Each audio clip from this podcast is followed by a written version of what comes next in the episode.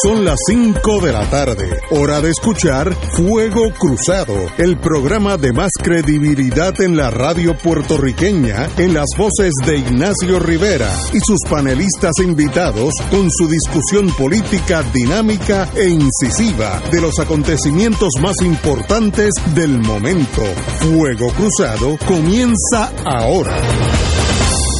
Esta emisora y sus anunciantes no se solidarizan necesariamente con las expresiones que escucharán en el siguiente programa.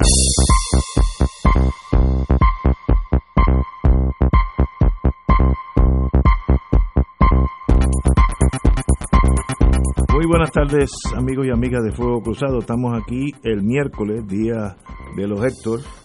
Eh, Héctor Luis Acevedo a mi derecha, no en el no en el contexto político, pero en la mesa está a mi derecha. Y a mi izquierda el compañero don Héctor Richard. Muy buenas tardes a los dos. Muy buenas tardes, Ignacio, y al privilegio tenerlos público que nos escucha. A las 6 de la tarde, 18 horas, aquellos que son espías eh, europeos, eh, va, a estar, va a estar aquí la señora alcaldesa de San Juan.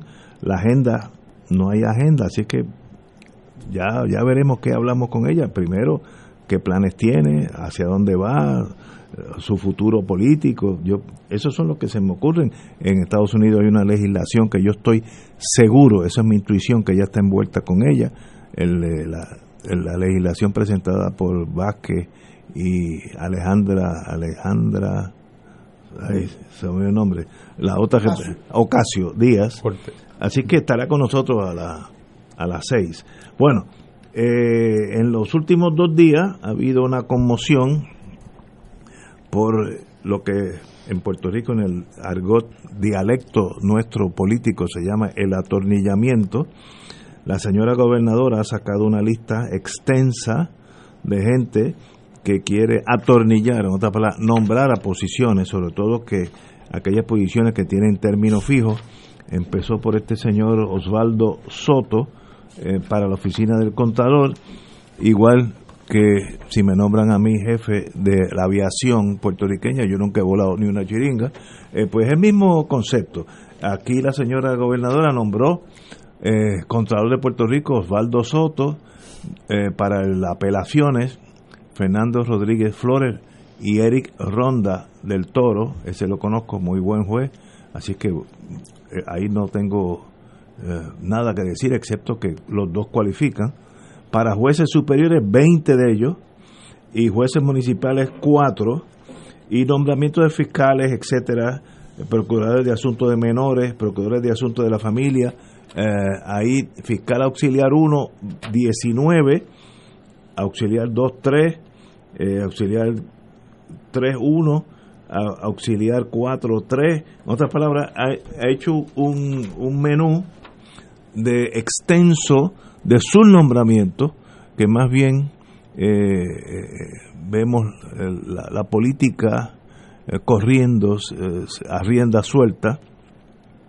y sencillamente pues ahora le toca al Senado y a la Cámara, en el caso del Contralor, decidir si una persona que no es contable, no ha estado nunca en ese mundo, pues debe dirigir esa, esa, esa empresa, porque es como, como dijo un amigo mío, que es auditor, tiene una oficina de eso, los auditores son detectives contables.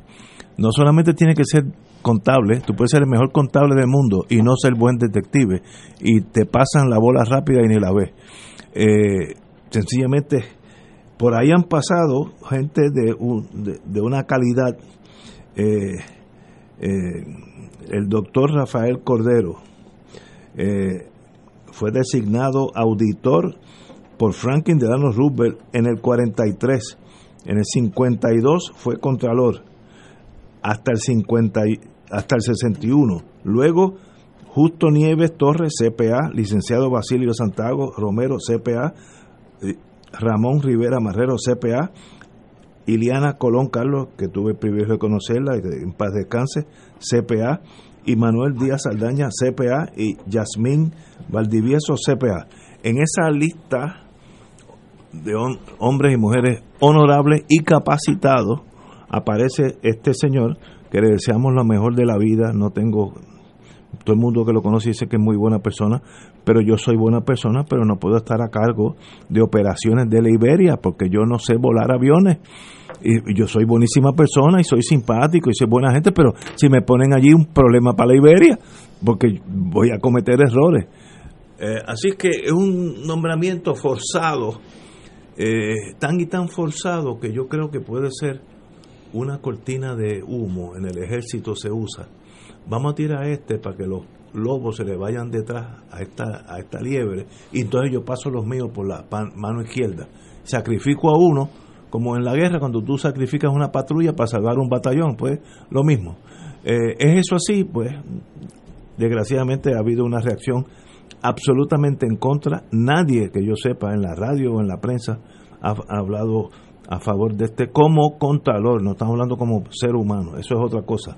Pero eh, también eh, desea dejar una huella eh, y, y, como ya ella técnicamente perdió las elecciones en el sentido técnico, pues quiere dejar una sombra o, un recuerdo de ella que le da algún tipo de poder.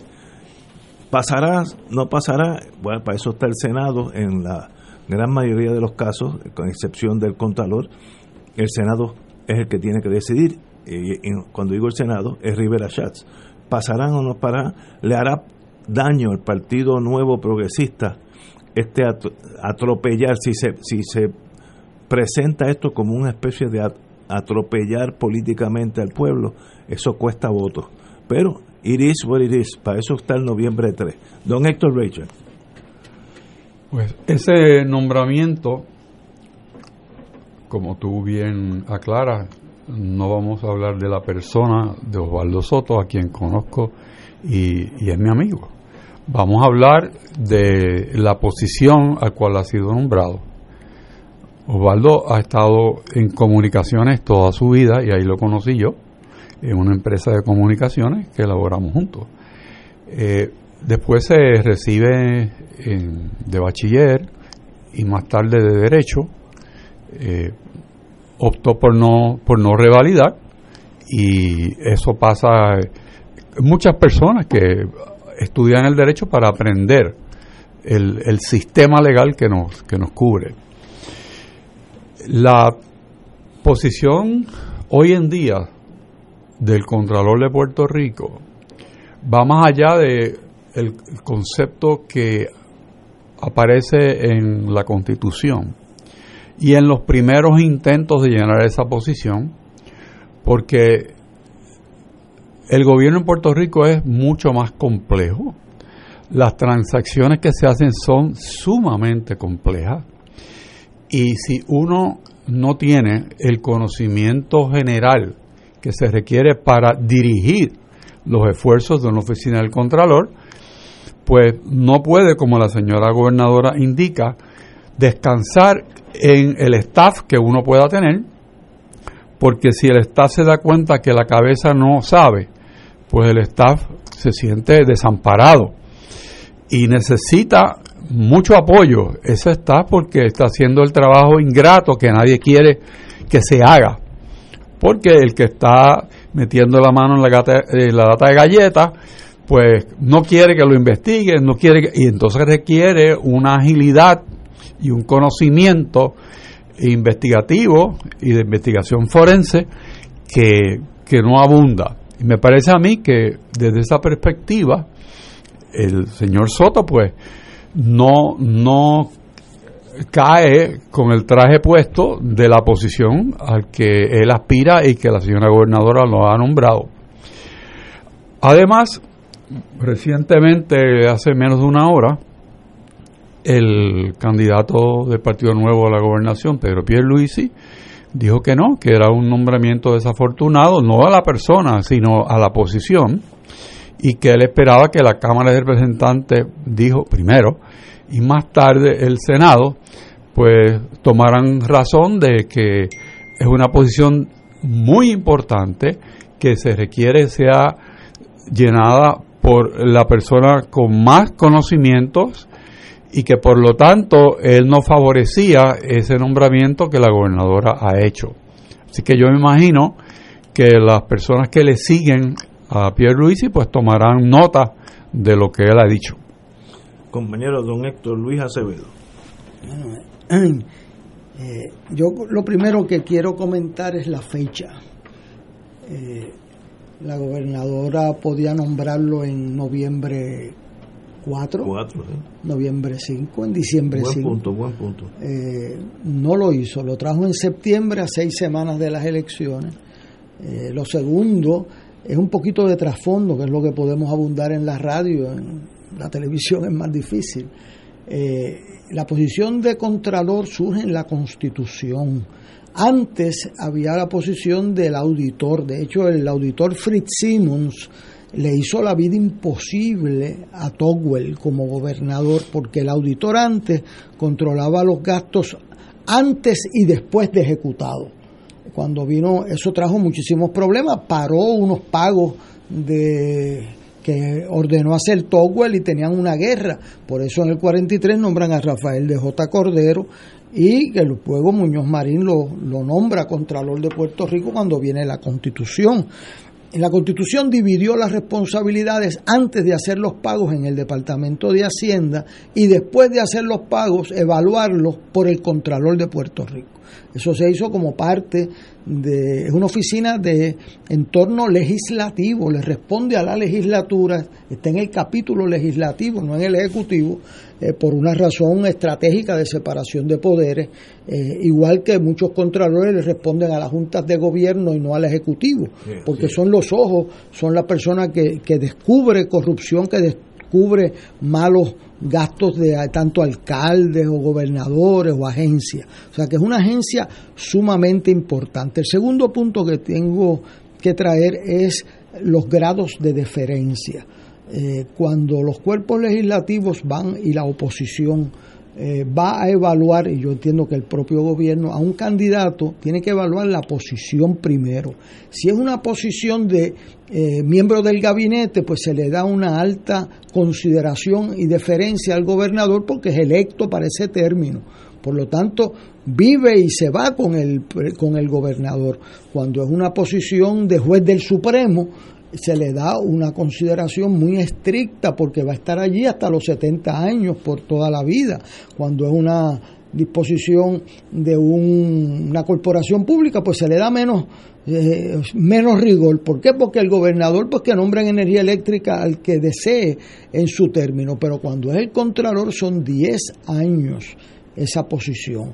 Por lo tanto, es una vara más alta que un miembro de gabinete porque su permanencia va más allá del término de una elección. En este caso, yo no tengo eh, el placer de conocer al señor Soto, me han hablado muy bien como persona de él, es un buen comunicador, que era comunicador de Tomás Rivera Chats. O sea, con esos padrinos es que tú te bautizas, con esos padrinos tú vives y con esos padrinos llegas a la posición de hoy. ¿Qué pasa?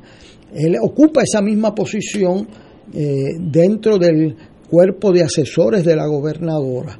Eh, y entonces lo puede hacer muy bien, esa es la información que yo tengo, pero de ahí a ser candidato a Contralor, que es los ojos profesionales los, ojos detectivescos del pueblo de Puerto Rico para detectar qué están haciendo con los chavitos nuestros, que si los están usando bien, que si le pusieron tres pulgadas de brea en vez de cinco, ¿ah? que si un, como me decía una persona de, de comerío hoy que estaba en una escuela que pusieron unos intermediarios en instrucción y la directora de escuela dice que cuestan eh, las cosas que compra el doble de lo que ella las consigue en Walmart.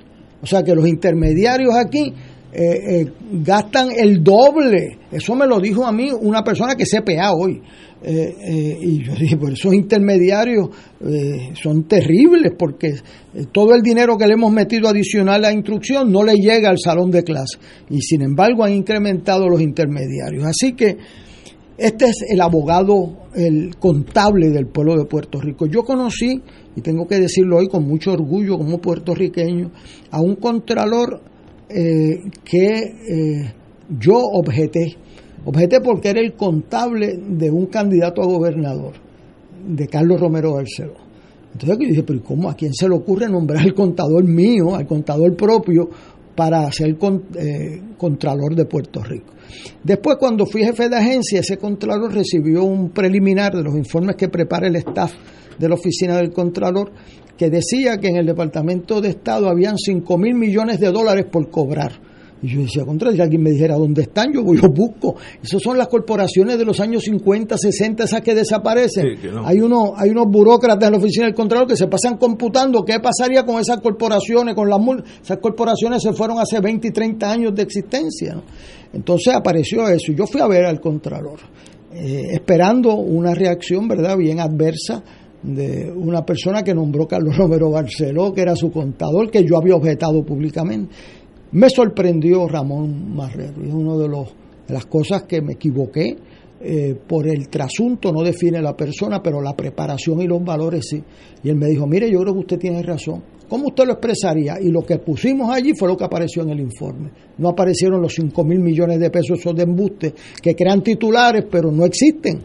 Entonces, eso requiere un ojo de un buen contable de una persona que no tenga miedo en ejercer su profesión, porque lo hace, lo ha hecho antes, lo hace eh, profesionalmente. Esa es una oficina que necesita, está allí Yasmín Bandivieso, que fue un buen nombramiento de Fortuño, una persona seria, es responsable, uno puede diferir en uno que otro informe, pero en términos del en términos del país ha sido una institución fortalecida de las pocas que nos quedan Mr. Richard, de las pocas que nos quedan. Hace dos semanas estábamos aquí hablando de la Comisión Estatal de Elecciones y gracias a Dios encontraron ahora a un juez, dos jueces, pero está lesionada esa institución y ahora el Contralor, que tenemos una buena Contralor allí respetada, pues también atentamos con un nombramiento de una persona claramente no cualificada. Yo no me monto en un avión que guíe Ignacio Rivera. Ni yo tampoco. No me monto. Si me invita a montarme en un barquito del Coast Guard, ahí me pongo en primera fila, porque lo de él es el agua, es el Coast Guard. Pero no lo yo me monto, sabe Dios, con Richard en un avión. Exacto. Rezo fuerte, pero me monto. Pero con Ignacio me tienen que meter preso. O sea, ¿cómo es posible que un puesto permanente un puesto en que en Puerto Rico está impugnado por el gobierno federal, está impugnado, hay millones, billones de dólares que no se han podido gastar para la gente necesitada de mi país, porque el gobierno federal le, ha puesto tantas trabas por los pillos que tienen aquí Puerto Rico. Y entonces el que tiene que cazar los pillos no tiene experiencia en eso. Oye, ¿cómo es eso? que tú en un momento de crisis nombras a una persona que no tiene preparación, que va a ser líder de los auditores, del contralor, y no ha hecho eso en su vida. Contra, es una falta, como dice un periódico hoy, es una falta de respeto a la posición. Eh, yo vi que la gobernadora está como en la de irse, de nombró ya el comité de transición, recogiendo, pero uno eh, de las pocas cosas que ya uno a esta edad puede decir, los seres humanos dependen de su legado. La vida pasa, nos pasa por el frente a nosotros. ¿Y qué se recuerda de uno? Los legados que usted dejó, las cosas buenas que hizo, el equipo que logró reclutar. Y entonces en este fin de la jornada de la gobernadora que empezó hace un año, teníamos una tremenda gobernadora en Fortaleza y nadie ya se recuerda de eso porque después que se declaró la candidatura, de allá para acá no hemos visto la luz del día. O sea, desde lo de Belín aguantando las, las compras para la gente que tenían hambre, hasta un contralor que no ha visto una auditoría en su vida. Así se destruye Puerto Rico con las mismas manos que las construimos, con las mismas manos que nombraron a Yasmín Valdivieso, que no es popular no es popular. Yo no estoy hablando bien de una persona por cuestiones políticas, es porque es una buena Contralor y ha defendido su institución. Y lo ha hecho bien, entonces ahora para mejorar en una situación de mayor responsabilidad, tomamos una persona menos preparada que nunca en la historia de esa posición. Así, eh, por lo menos en Río Piedra, así no se cuecen las habas. Vamos a una pausa y regresamos. La pregunta es, ¿y por qué estos nombramientos tan políticos, ¿hay, hay algún plan detrás de todo esto? Vamos a eso. Esto es Fuego Cruzado por Radio Paz 810 AM. Mami. Bendición, Abu. Vecinos. Pronto. Muy pronto. Te llegará una tarjeta. Con la que podrás seguir gozándote la vida. Una tarjeta que te cuidará aún más. Una tarjeta con la que podrán seguir felices y tranquilos. Te quiero saludable, mami. Te me cuidas, abuelo. Abrazo. Tu familia y Triple S Advantage, una gran red. Pronto. Fuego Cruzado está contigo en todo Puerto Rico. La tecnología avanzada al cuidado de su salud tiene un nombre. Advanced Imaging Interventional Center. Siempre con innovadores servicios en radiología diagnóstica y un personal certificado brindándole confiabilidad con resultados más certeros en todas sus pruebas. Ofrecemos MRI, tomografía computadorizada, angiografía digital, neuroradiología, sonografía y ahora con nuestro nuevo servicio avanzado de PET-CT para pruebas de alta eficiencia. Advanced Imaging, edificio Arturo Cadilla, Centro Médico San Pablo Bayamón, 269-2442. Bienvenidos a su programa preferido. Les presento a Mateo y a Melquiades, gemelos, pero totalmente opuestos. Mateo vela por su salud y Melquiades vela por su bolsillo. Solo MMM los complace. Pendientes. 2.6 millones de autos en Puerto Rico, algunos de ellos con desperfectos.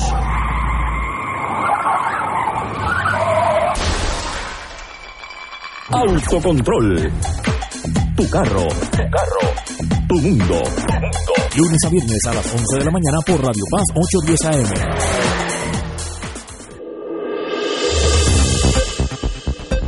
Y ahora continúa Fuego Cruzado.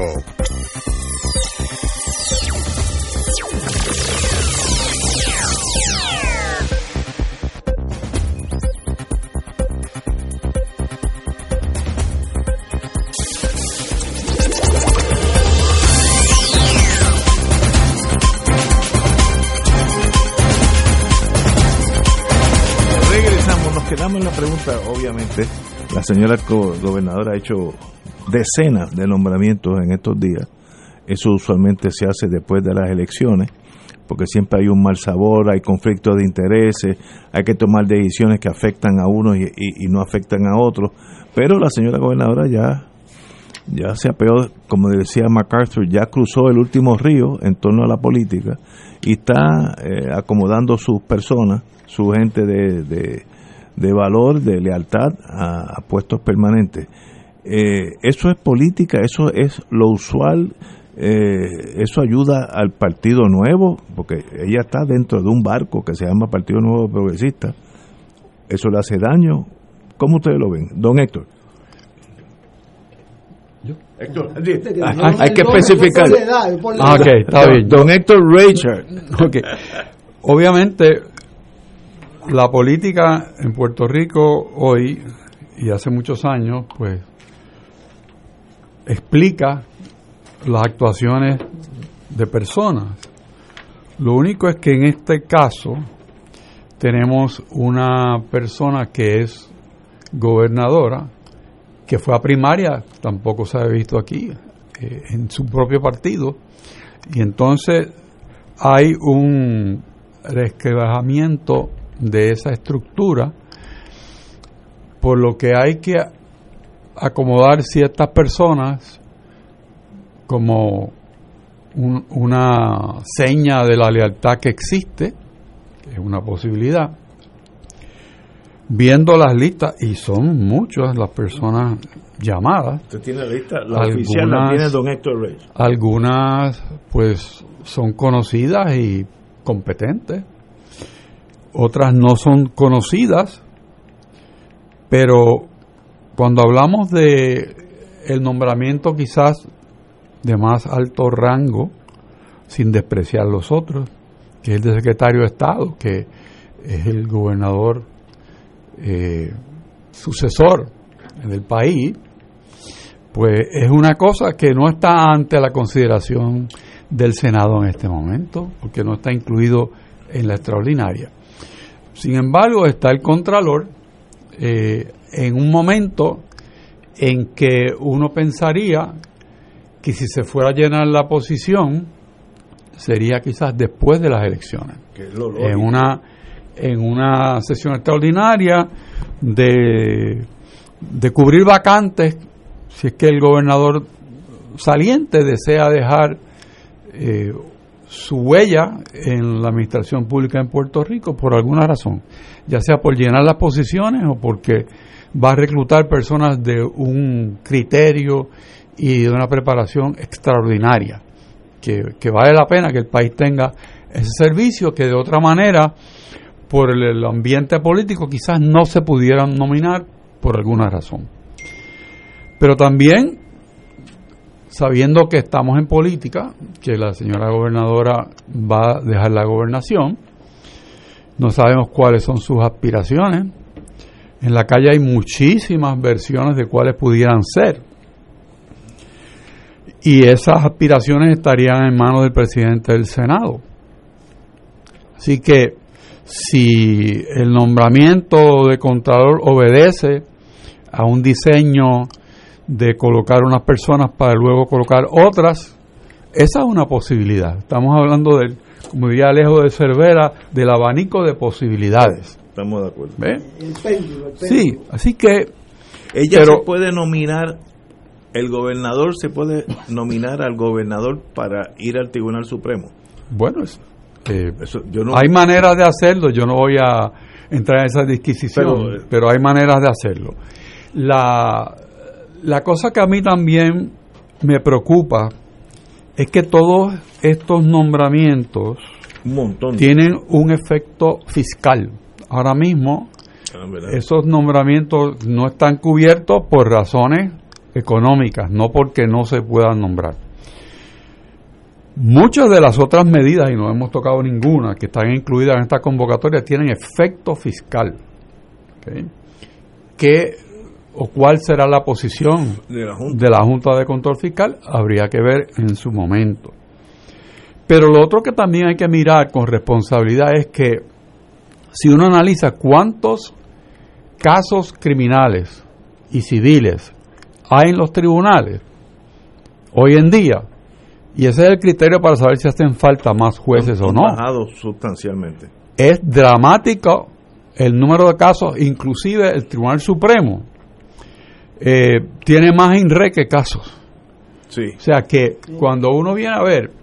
INRE, explícale lo que es un INRE. Un INRE es un procedimiento que va en contra de un abogado, normalmente notarios, que dejan de actuar conforme a las leyes y reglamentos que cobijan su profesión. Y esos son los que llenan el calendario del Tribunal Supremo, por lo menos de las decisiones que publican, porque cada vez que se reciben de 10 puede haber una que sea un caso normal y corriente, el resto son INRE. Así que es cuestionable si hacen falta nueve jueces del Tribunal Supremo. Es cuestionable. Si hace falta tanto apelativo y tantos jueces de primera instancia, tantos fiscales aquí nombrados, para hacer qué? O sea, que si el Departamento de Justicia apenas comunica por lo menos el trabajo que hace. O sea que habría que ver desde el punto de vista de costo-efectividad si estos nombramientos hacen falta. Es, un análisis que debe hacerse antes de someterlo, porque para gastar el presupuesto no puede ser. O sea, esa no puede ser la razón. Es porque hagan falta. Eh, en un presupuesto del Departamento de Justicia uno ve volumen de trabajo y entonces depende del volumen del trabajo y la complejidad, sabe los recursos que necesita. Los tribunales igual. Y entonces, si, si, si el departamento podía correr hace que número de años con 300 personas, ¿por qué necesita 1500 hoy en día? O sea, hay que ver eso. Hay que ver la judicatura. Uno va a la sala de investigaciones, lo que está aire acondicionado lo que hay allí. Antes estaban repletas. Correcto. Si uno va a, a las salas de familias en el primer piso, pues hay uno, dos, tres casos de custodia y no hay nada más. Y se cierra. En los pasillos no hay ni testigos ni chasers, no hay nadie en los pasillos. O sea que ahí no está pasando nada. Las vistas en Zoom o, o en Teams son un tiro perfectamente organizadas, la que yo estuve en el día de hoy a las nueve menos cuarto hay una antesala, se coteja que todo esté disponible, la juez sale a sala a las 9 menos 5 minutos y en 10 minutos ya estaba terminado el, el asunto, por lo menos el que yo participé. Y yo creo que eso está ahí para quedarse. Yo Ese también. sistema eh, no regresa para atrás. Por ejemplo, ¿por qué yo tengo que ir a Mayagüez a una vista de seguimiento de los eh, procedimientos de un caso? Pues no. Que es una sanganá, toma 10 minutos y tengo que estar 3 Un horas. Un día y, y un ¿sabes? Pero mi punto Eso es no vuelve. mi punto es que esto por lo menos en términos de nombramiento no creo que le hace justicia al pueblo de Puerto Rico. Yo creo que es una decisión equivocada llenar esas posiciones en este momento. Cuando se va a llenar posiciones para la rama judicial, normalmente hay un pedido del juez presidente, hay una formalidad que normalmente se tramita, por lo menos cuando yo estuve allí, a través del secretario de Justicia.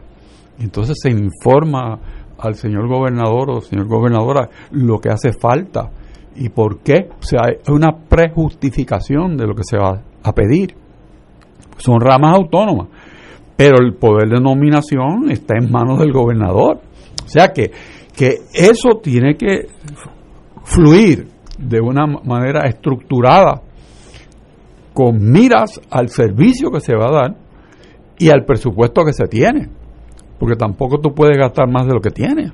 De eso sabemos el país entero. Estamos en quiebra por eso. O sea, y, y no hay y no hay algo de política pequeña, small politics. bueno, pero yo te lo dejo a ti. No, yo, yo no sé, no, el, el otro Héctor, el, el, el menos de edad, vamos a ponerlo así. Y cayó la pregunta por carambola. ¿no? Sí. Por gravedad. Se huyó, se huyó. Vamos Pero vamos, gravedad. vamos, el vamos. piloto, el piloto Ignacio. Me, me estrellé ya. Vamos a una pausa y regresamos con don Héctor Luis Acevedo. Esto es Fuego Cruzado por Radio Paz 810 AM. Si estás harto de tanta corrupción, de tanta mentira, del inversionismo político, si estás cansado de rojos y azules, azules y rojos, si estuviste con tu corazón, con tus oraciones, con tu coraje en el verano del 19, si estás creyendo que tener un gran país es posible, te lo digo, tú estás con Victoria Ciudadana. Este noviembre, la victoria es de todos y todas. Anuncio pagado por el Comité de Gastos Independientes de SPT, no autorizado por el candidato aspirante o partido alguno. Fuego Cruzado está contigo en todo Puerto Rico. Farmacia San Rafael, la primera farmacia de comunidad especializada desde el 1952, atendida por su segunda y tercera generación. Servicios de lunes a viernes de 8 de la mañana a 6 de la tarde, los sábados hasta las 3 de la tarde, aceptando los planes de Vital y la mayoría de los planes. Envíanos tu receta a farmacia@fsanrafael.com. Fax 721-4165 o llámanos al 724-3333. En internet, Farmacia San Rafael. Bienvenidos a su programa favorito y con las gemelas Magda y Margarita. Son idénticas, pero bien distintas. Magda siempre piensa en ahorrar y Margarita siempre piensa en su salud. Solo MMM las complace. Pendientes. Cómprame un sistema solar y escúchame aquí en Radio Paz. Todos los viernes a las 4 y 30 de la tarde te espero para que me cuentes tus inquietudes acerca de placas solares con baterías. Comunícate conmigo, soy Luis Enrique, al 787-536-7938 de Solar Store. Cómprame un sistema solar. Y ahora continúa Fuego Cruzado.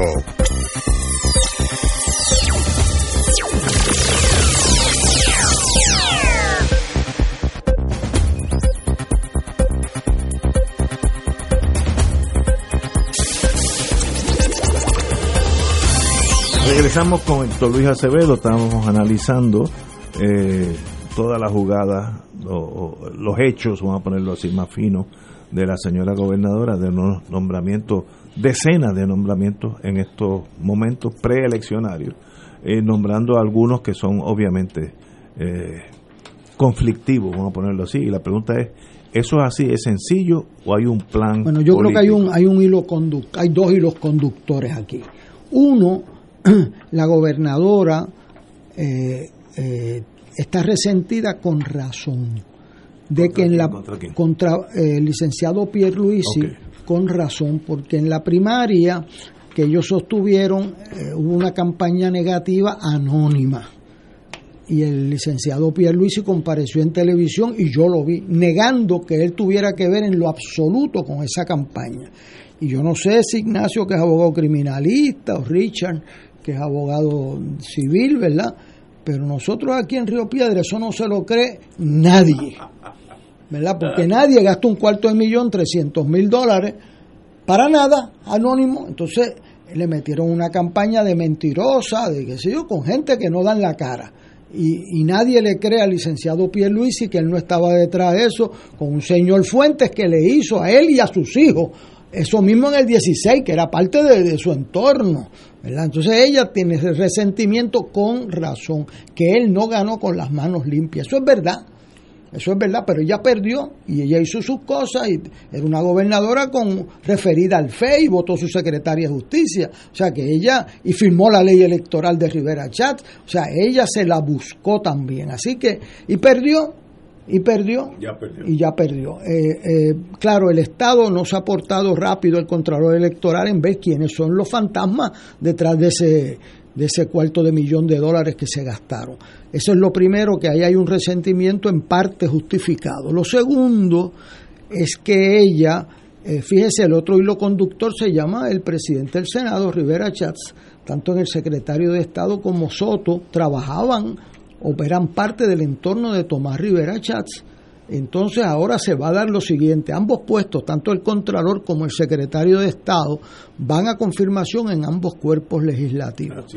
Eh, yo no tengo duda alguna que si dejaran a votar a los senadores del PNP con su conciencia junto a las minorías, derrotan este nombramiento en el Senado. Pero como la política no opera eh, sino con el miedo en el Senado uno no puede apostar a eso. Ahora en la Cámara, que es una, un cuerpo más favoreciendo a, al licenciado Pierre Luisi, aunque lo insultaron la gente no se, olvida de eso, que el presidente de la Cámara, las imputaciones que él hizo a Pierre Luis eran casi de un criminal, eh, y después termina favoreciéndolo para gobernador, eso se lo tienen que explicar usted en Aguadilla, porque en Río Piedra no lo entendemos, ¿sabes? En Adjunta, pero aquí en Río Piedra no se entiende esa cosa, de que tú le dices que un tipo es casi un criminal, y después lo favorece para gobernador. Si no era bueno para secretario de Estado, ¿cómo ahora es bueno para gobernador? Difícil entender por lo menos aquí en Floral Park y en Coupey. Entonces, ¿qué pasa? Que ese nombramiento yo creo que se va a colgar. y yo creo que ahí hay una negociación con otros nombramientos, especialmente el del puesto del Supremo, que es un puesto para toda la vida, ya que la juez Anabel Rodríguez se retira. 24 en 24 por los 70 años eh, de edad que le puso una enmienda del Partido Socialista en la Convención Constituyente. Que yo creo que es un error, pero eh, no vamos a cambiar eso. Eh, pero eso no estaba así. pero fue una concesión al Partido Socialista que quería primero la elección de los jueces en Puerto Rico. Y, y, entonces, pues, le concedieron ese punto. Así que yo quiero sí señalar algo que trajo Richard aquí, y es las consideraciones alternas. Este país se va a sorprender que ni el negociado de presupuesto, ni el secretario de Hacienda, ni la oficina del gobernador, ni aún los legisladores de todos los partidos representados se dieron cuenta que el presupuesto no incluía el dinero del fondo electoral de las campañas que empieza a girarse el 1 de julio, o sea, que se ha hecho por toda la vida. O sea, no es nada nuevo. ¿Cómo es posible que cuando preparen un presupuesto en el año de elecciones no incluyan el dinero del fondo electoral para los partidos y tienen que girar el 1 de julio, que es la manera efectiva en una democracia bajo la Constitución americana de limitar el, marco de las campañas porque tú lo haces disponible los fondos públicos el 1 de julio. Tú no puedes decir se puede hacer campaña de tal día a tal día, eso está ya determinado, pero le das el dinero efectivo y ahí tienes un impacto. Pero el impacto aquí es que no habían pedido los chavos. Eso salió en el periódico y yo me quedo, eh, ¿cómo es posible, verdad? Así que aquí hay unas consideraciones políticas mayores. Yo creo que el enviar esto en este momento tiene un poco de, de resentimiento en la tinta con que se firma. Eh, porque ese, ese, ese tema de nombrar una persona eh, que pueda tener los votos en el Senado por sus relaciones, pero que obviamente ella sabe leer y ella sabe que para Contralor no está cualificado y se los suelta el 16 de septiembre. Y ahora aparece el Partido Nuevo Progresista, el candidato a gobernador oponiéndose y la gobernadora del partido designándolo y el Senado aprobando y la Cámara denegando. Eso pues ciertamente es un escenario que no es, eh, no hay que ser un genio de la política para saber que es un escenario incómodo para cualquier institución porque trae divisiones y rencores. Yo creo que la manera de bregar con eso es pensar en Puerto Rico primero y el partido después. Eso hay una expresión de Fernando Chardón eh, muy elocuente sobre eso, de don Fernando, que no es de mi partido.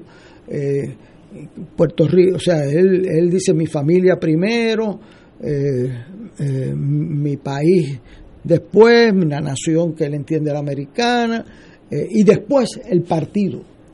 Esa es la prioridad de Tuto. Y aquí pues al invertir esas prioridades se afectan las instituciones, se afectan las personas y se afectan el respeto que le debe el pueblo de Puerto Rico a, sus políticos.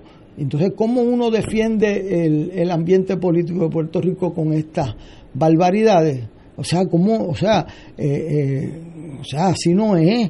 Eh, y yo lo veo diferente como maestro de escuela. Los estudiantes, los jóvenes tienen una inercia a, a evaluar los políticos en sus méritos. Y esa inercia se refleja en que empiezan a decir que todos son iguales, y eso no es cierto. O una apatía, que como quiera eso no mandan nada, o hacen todos, hacen poca. Eso no es cierto. En el PNP hay gente de primera categoría, de en el PIB lo hemos tenido aquí, una persona, claro, eh, con la papeleta esa de 10 de, pies que tiene eh, Ignacio, porque les va a votar por toda esa gente, tiene que votar como por seis eh, papeletas, pero en todos los partidos hemos visto aquí senadores, candidatos de excelencia, gente buena. Hay que llevar los buenos al poder y que las instituciones hay que defenderlas porque nosotros pasamos. Héctor Richard fue secretario de Justicia, yo fui secretario de Estado, este, alcalde de San Juan ya hace veintipico de años. Nadie, o sea, ya yo no estoy allí, pero el legado, las instituciones, la gente buena que se sienten reconocidas en su trabajo por atender a la gente más vulnerable con pasión, con, con entendimiento, con sentido humano, eso se queda. Y estos, estos actos como este, eh, abonan a la destrucción de lo que construimos con mucho esfuerzo en Puerto Rico. Yo, yo tengo otra visión tal vez más pedestre y es que en una elección, igual que en una guerra, lo importante es ganar. Porque si tú pierdes, pues pierdes. La buena o la mala, pero perdiste. Y el PNP no está en una posición de decir, no importa los escándalos que haya de aquí al noviembre 3, nosotros somos tan poderosos que le vamos a ganar el particular. Esa premisa es falsa, y lo digo como estadista. No se duerman en la paja. La vieja tesis de la tortuga y, la liebre, cuidado con Charlie. Eh, Charlie tiene un buen pasito, como diríamos en el campo. Los, los, los caballos de paso fino, desde que nacen, tienen buen pasito. Y ese Charlie tiene buen paso. Por tanto, si de aquí a noviembre 3 estas nominaciones conflictivas, generan un salpa afuera en la Cámara, en el Senado, chisme, eh, eh, insultos, etcétera. Cuesta votos. Y peor, presenta a los 120 y pico de mil muchachos, que, muchachos y muchachas que se inscribieron por primera vez, que esto es un partido ya en guerra civil, anquilosado ante la, la burocracia política pequeña y entonces muy fácil esos muchachos, ah, yo no voy para allá, mira cómo está esto. Así que ahí están las elecciones, mírenlo como si fuera una guerra. ¿Qué, yo tengo, ¿Qué divisiones tengo que mover para ganar la guerra? Porque si pierdo la guerra, la pierdo. Y si gana Charlie eh, Delgado por un voto, pues ganó por un voto. Y el sistema nuestro, winner takes all. Y el que gana por un voto ganó completo. Por tanto, le doy un consejo a, los, a aquellos que son del PNP, protejan el barco, no se hundan con el Titanic. Y, y, la gobernadora le ha tirado un clase torpedo a, ese Titanic que si esto se degenera y se forma un salpa afuera, es un aliciente a los nuevos no entrar ahí, a esa cueva de, de, leones y panteras. Eh, así que esto es más serio de lo que parece, porque puede afectar el voto final de las elecciones. Y los, los PNP, que están bajo la premisa, y acá yo choco con uno, que esto está quitado, el PNP es mucho más grande que el Partido Popular, cuidado con esa tesis cuidado con esa tesis, las cosas cambian y, entonces los últimos que se dan cuenta son los que están metidos en el barco, que no ven que, se está hundiendo. Así que cuidado y esto hace mucho daño porque da un, proyecta una imagen de esa de ese small politics, esa cosa chiquita de la política pequeña donde el, el pueblo es cuarto en esa en esa agenda. No, mire, proteja las elecciones y luego usted escribe los libros de por qué ganamos tan bien. Pero si pierde, el otro va a escribir el libro. Así que mi consejo es, esto es más serio de lo que parece porque hace daño sobre todo los nuevos, los que ya están comprometidos con un partido o el otro, aquellos que tenemos una que otra cana. Ese es muy difícil sacarlo. Ahora los, los primerizos, esos se pueden ir completos para otro, para otro partido. Y si se van completos, se acabaron las elecciones, es over, se acabó. Y, bueno, ese es el sistema democrático, que gane el que saque más votos. Pero es necesario esta guerra civil antes de noviembre 3, cuando se pudo haber hecho noviembre 4. Y ahí puede haber mala sangre. Esto es mi instinto allá de la montaña. Ignacio, este torpedo no es un solo torpedo. Hay varios torpeditos. Sí, porque hemos estado tocando solamente el aspecto de nombramientos. Sí, ahora me, ¿Ah? pero hay 26 medidas incluidas en el calendario. Algunas de ellas muy, pero que muy importantes, que tienen que ver con subasta, con corrupción. Tú no, tú dime qué no, qué no está incluido aquí. Entonces, ¿qué van a hacer los legisladores que están buscando su reelección? ¿Van a estar en el Capitolio todo el tiempo o van a estar por Zoom viendo las vistas en el Capitolio? ¿Qué, pueden hacer estas personas que no quieren estar allí? Tienen que estar en su campaña. Entonces, los, los temas son divisivos. Son divisivos. No, no, no estamos hablando de, como dirían en, en Castilla Vieja, Apple Pie and Motherhood. No se habla de eso. Estamos hablando de temas muy, pero que muy puntuales, complejos, y que va a haber divergencia de opiniones. Lo primero que va a hacer es el sentido del tiempo, como dirían en inglés, el timing de por qué discutir esto en este momento, que me puede caer como un boomerang y fastidiar a quien, al que está en el poder, no es a otro. Es torpedo al propio. Eh, por eso que te estoy diciendo que no es un solo torpedo, aquí hay 26 torpedos que son proyectos de ley que se van a asignar para trabajarlo y tiene que haber vistas públicas. Ahí hay algo no se pueden aprobar así a, tonto y loco. Esto, esto es una agenda para una sesión ordinaria. O sea, es tan profundo lo que está aquí que yo diría que esto es un ordinario. Buen, buen, buen punto. Señores, tenemos que ir a una pausa. Son las, siete, las 6 menos 10. Esto es Fuego Cruzado por Radio Paz 810 AM. Mami. Bendición, Abu. Vecinos. Pronto. Muy pronto. Te llegará una tarjeta. Con la que podrás seguir gozándote la vida.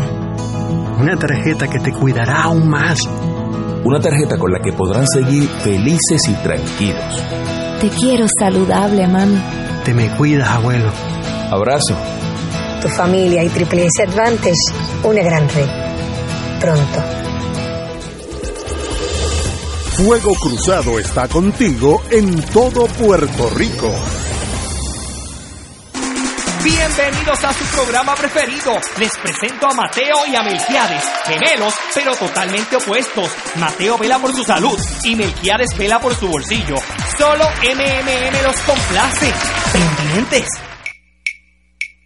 De todo un poco, con Manolo Almeida, el más ameno en tus mañanas por Radio Paz 810 AM. De martes a viernes a las 9 de la mañana. Notas positivas, salud, ambiente, negocios y entretenimiento. Manolo Almeida, doctora Bárbara Bustillo y la periodista Frances Ryan. De todo un poco, martes a viernes por Radio Paz. ¡Estamos vivos! Fuego Cruzado, el programa de más credibilidad en la radio puertorriqueña, es ahora la tribuna abierta de análisis noticioso, con diversas perspectivas que exploran el trasfondo de lo que acontece a diario y cómo nos afecta. Escucha Ignacio Rivera y sus panelistas invitados de lunes a viernes en Fuego Cruzado en transmisión diferida a las 10 de la noche por Oro 92.5 FM. Y ahora continúa Fuego Cruzado.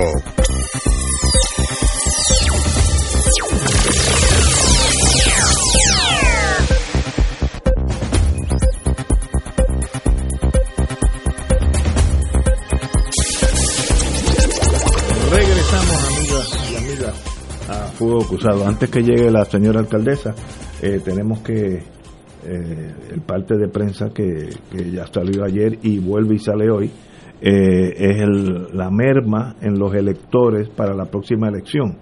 Se inscribieron 119.652, puede variar un pajido para abajo, unos 58.000 menos que en el 2016. Así que hay 58.000 menos primerizos que la, para la elección pasada.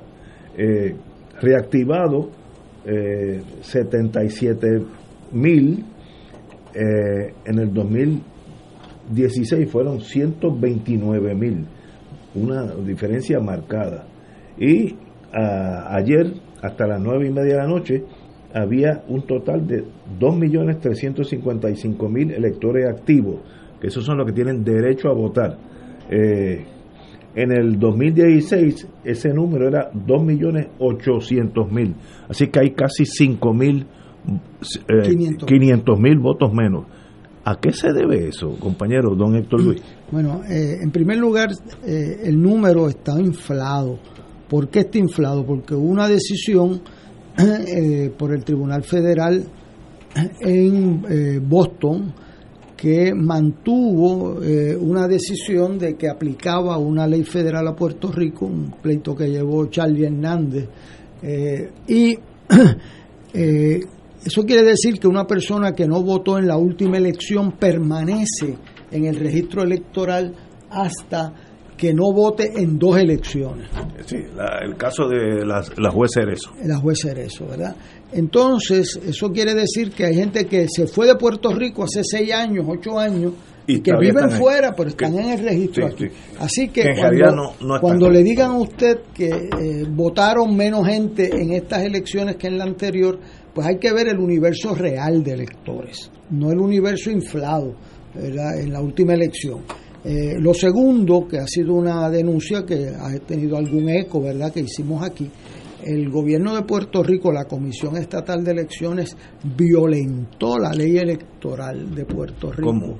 en el 6.16, que obligaba a la comisión a hacer inscripciones en las escuelas superiores. Ay, no se hicieron. Y no se hizo ni una, ni una. No hay un elector que se inscribiera en una escuela superior. ¿Y eso no fue por la pandemia? No, si la pandemia fue este año, era en el cuatrienio, porque eso se Ah, bueno, empieza, entiendo, entiendo. eso se empieza en el año después de las elecciones, porque tú vas y los inscribes cuando tienen 16 años, 17 años, y le activas su registro electoral el día que cumplen sus 18 años.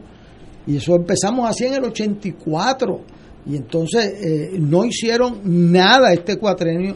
Yo le digo que no pasó una vez de las cinco o siete veces que yo vi al presidente de la comisión, que llevé mis estudiantes allí, le dije, mire, y la inscripción en las escuelas.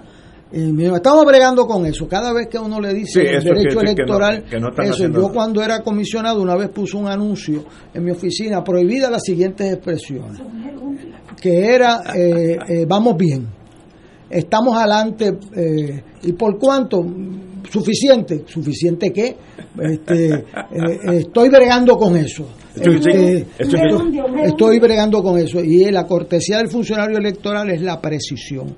Esos electores, ahí hay 20, 30 mil jóvenes que no se inscribieron, habrán 20 o 30 mil que se fueron de Puerto Rico, pero si se hubiesen inscrito en segundo año, en tercer año, esos jóvenes estarían en ese registro electoral.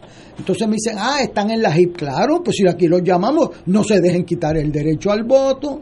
Y entonces el que hubieran primarias para gobernador en los dos partidos disminuyó la cantidad que había de 170 mil a 60 mil, porque eso pues causó interés e inscripciones, pero eh, se quedaron 60 mil menos. De eso habrán 15 o 20 mil que no se inscribieron porque no lo fueron a inscribir en la escuela superior por negligencia. De eso es supresión de electores. Eso es supresión de electores. Y eso pues espero que, como dice Richard, que las elecciones pues no sean cerradas para que no haya recriminaciones. Mire, ahí el PNP no fue cerrado y hay recriminaciones. Este, pero yo gané por 29 votos. Con 29 votos usted hay que contarlo uno a uno. No, no, imagínate, me decían, ¿y qué por ciento fue eso, licenciado? Me decían, bueno, empiezo 000, continúa en la página siguiente.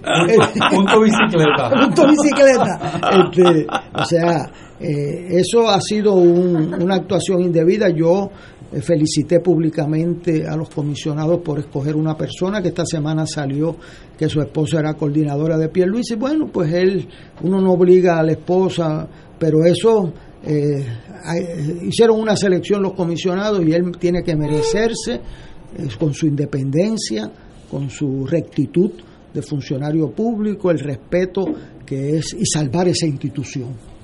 Este país no puede estar sin una comisión estatal de elecciones que no se confíe en sus resultados.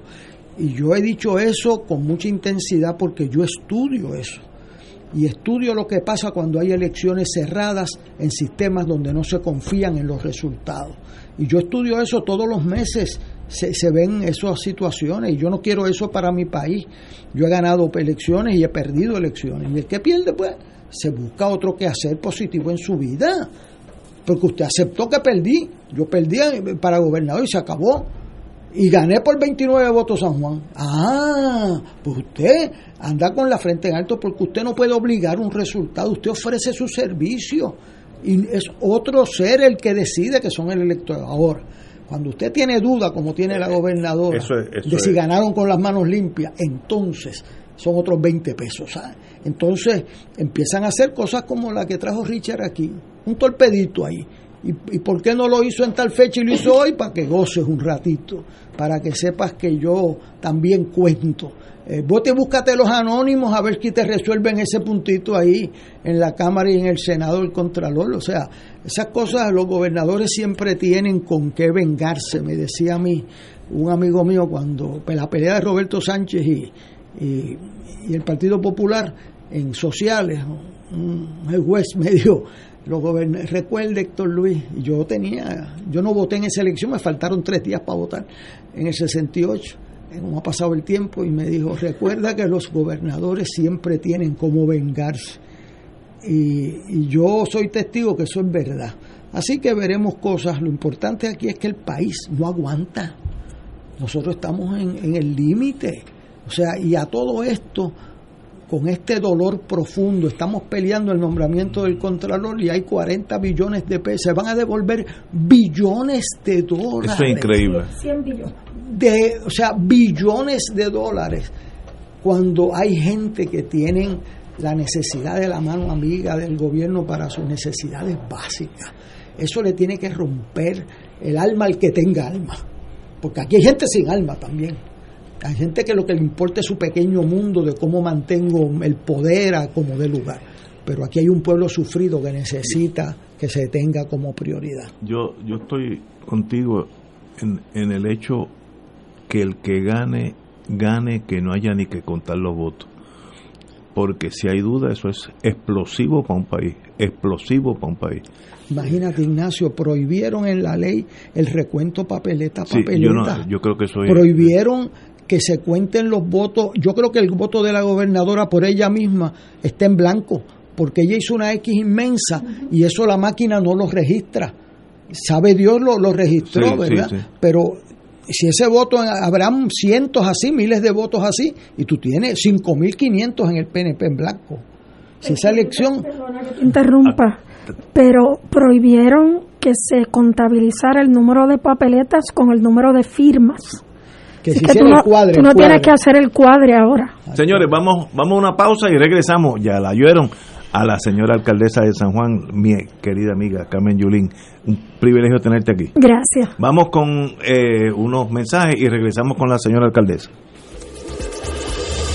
Fuego Cruzado está contigo en todo Puerto Rico. Aquí la llama se enciende cada tarde a las 5 porque escuchas Radio Paz 810 AM, WKBM San Juan y retransmite en diferido WOROFM Corozal San Juan, la Casa de Fuego Cruzado, el programa de más credibilidad en la radio puertorriqueña. Bienvenidos a su programa favorito y con las gemelas Magda y Margarita. Son idénticas, pero bien distintas. Magda siempre piensa en ahorrar y Margarita siempre piensa en su salud. Solo MMM las complace. Pendientes.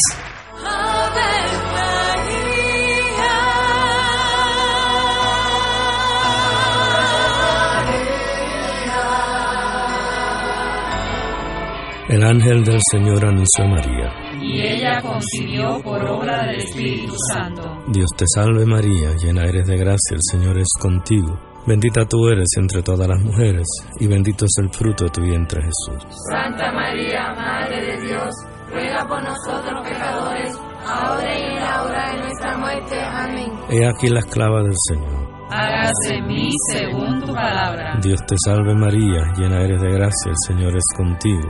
Bendita tú eres entre todas las mujeres, y bendito es el fruto de tu vientre Jesús. Santa María, Madre de Dios, ruega por nosotros pecadores, ahora y en la hora de nuestra muerte. Amén. Y el Verbo se hizo carne. Y habitó entre nosotros. Dios te salve María, llena eres de gracia, el Señor es contigo. Bendita tú eres entre todas las mujeres, y bendito es el fruto de tu vientre Jesús. Santa María, Madre de Dios, ruega por nosotros pecadores, ahora y en la hora de nuestra muerte. Amén. Ruega por nosotros, Santa Madre de Dios. Para que seamos dignos de alcanzar las promesas de nuestro Señor Jesucristo. Oremos. Derrama, Señor, tu gracia sobre nosotros, que por el anuncio del ángel hemos conocido la encarnación de tu Hijo, para que lleguemos por su pasión y su cruz a la gloria de la resurrección, por Jesucristo nuestro Señor. Amén. Gloria al Padre, al Hijo y al Espíritu Santo. Como era un principio, ahora y siempre, por los siglos de los siglos. Amén. En Oro 92.5 FM, Radio Paz 810 y el Canal 13 estamos trabajando a tono con la emergencia que en estos momentos está viviendo Puerto Rico. Estamos ofreciendo nuestros servicios al máximo con el personal disponible según nos permitan las circunstancias. Si tiene un mensaje para ofrecer a sus asociados, clientes o personal, solo tiene que llamar al 787-349-7949. 787-552-0825 y nuestros empleados le al personal de ventas para atender su necesidad. A nuestros clientes estén en comunicación con su ejecutivo o ejecutiva de ventas que continúan ofreciendo sus servicios como de costumbre. Recuerden los teléfonos 787-349-7949 y 787-552-0825. Y ahora continúa Fuego Cruzado.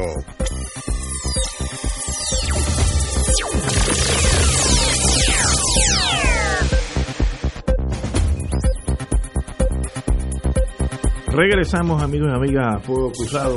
Hoy tenemos el privilegio de tener lo que yo considero una amiga y un- una señora alcaldesa de ocho años, eh, Carmen Yulín Cruz, aquí está con nosotros.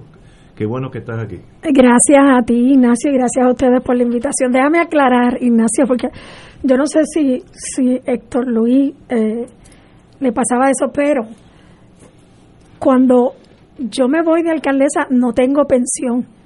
Porque todo el mundo me dice, ah, la pensión de alcaldesa. No, no, no. la ley cambió, ya no hay pensión para los alcaldes de dos términos, así no que sabía eso. no no hay pensión Ah, ni ni pues bono ni bono de Navidad ni na- nada de eso, eso no no existe, pero te lo digo porque enseguida empiezan ocho años, eso quiere decir que se va con una pensión, no, no, me voy a trabajar, Muy bien. Eh, tú vienes del mundo privado, así que trabajas. Exacto. Así que ya sabes cómo es eso. Que, es- eh, que es hasta más fácil que ser político. político No, es y uno mucho más- sobrevive de exalcalde. Yo, eh, Mira. hay vida, hay vida después, ¿verdad? Mira, y mira, hoy estaba yo corrigiendo cuatro exámenes y, y se lo digo a Yulín que eh, a quien quiero mucho, a pesar de que ella pueda tener su, sus diferencias conmigo. Y Eh, tú conmigo. eh, yo, yo creo que es una persona de mucha sensibilidad y de profunda honradez en el servicio público. Y eso no te lo va a quitar nadie. Eso, pero después que uno deja la alcaldía, queda el legado. Y ese legado hoy, pues me habló Manuel Calderón, que se encontró alguien en Tortugo, que cuando el huracán hubo y que yo fui con una máquina allí y. Pues eso, o sea, eso es la herencia de mis hijos, esa es la herencia de mis amigos, ¿verdad? Eh, y eso pues yo quiero, como lo he hecho en otros casos, darte las gracias por estar disponible al servicio público electivo. Este país tiene que darle las gracias. Yo me sorprendieron allí los legisladores, yo di las gracias a los independentistas, a los estadistas. Esa gente se sacrifican, exponen su libertad personal eh, y la mayoría son profundamente honrados y dedicados de los partidos. Y tú te expones, pero tú, para que haya libertad, tiene que haber alternativas. Tú no puedes obligar al resultado, tú no, tú, tú no obligas que voten por ti, tú invitas a que voten por ti y tú te ofreces. Y uno gana o pierde. Ah, bueno, ah, pero no estás obligado a ganar. Entonces, pues ese sentido de venir a servir y, y nutrirse del, de la fuerza, de la, del dolor de otras personas, este, le da vida al que la siente con genuino, con genuino sentimiento y yo le doy las gracias a Yulín y a los otros compañeros que han estado disponibles, porque si no estuvieran disponibles, ¿cómo tú tienes libertad? Si, si, en- si tú tienes una elección de un candidato, pues no tienes libertad. Este, así que parte de nuestra libertad uno- es tener alternativas. Uno se pone a pensar, Héctor, en eso mismo que tú dices, en el legado. Yo, eh, y hay un legado de una, mi abuela, Julín Vega, de la que yo siempre hablo, hablaba de las cosas grandes y las grandes cosas. Entonces yo en muchas ocasiones he hablado de las obras grandes y de las grandes obras, ¿verdad? Y, una de las cosas eh, que de la cual yo estaré siempre orgullosa es del sistema de salud municipal que hemos dejado en San Juan. Eh, hoy me escribía la madre de una niña que estas son las cosas que pasan en el gobierno que no deberían pasar. Que durante la pandemia me escribió desesperada, yo no la conocía. Me dice, alcaldesa, mi niña tiene dos años y le tienen que hacer un- una operación, pero para hacerle la operación del corazón le tienen que hacer un estudio que solamente se hace en el hospital pediátrico. Pero para hacerle ese estudio tiene que estar hospitalizada. Y no me la hospitalizan porque estamos en medio de la pandemia. Pues yo cogí, la hospitalizamos en el hospital municipal, la doctora Isona hizo la llamada, se hizo la coordinación y la niña, de una niña que pasaba en intensivo la mitad de cada mes, ahora me acaban de enviar una foto eh, chiquitita, lo más mona, en una piscina, eh, dando, dando candela. El- la semana antipasada recibí un mensaje de un muchacho eh, que llegó a la unidad de cáncer, a la clínica eh, Doctor Pérez de cáncer, que cuando yo llegué al municipio de San Juan no habían medicinas allí para salvar a los pacientes. Y ahora es uno de los mejores lugares para atender ciertos tipos de cáncer, ¿verdad?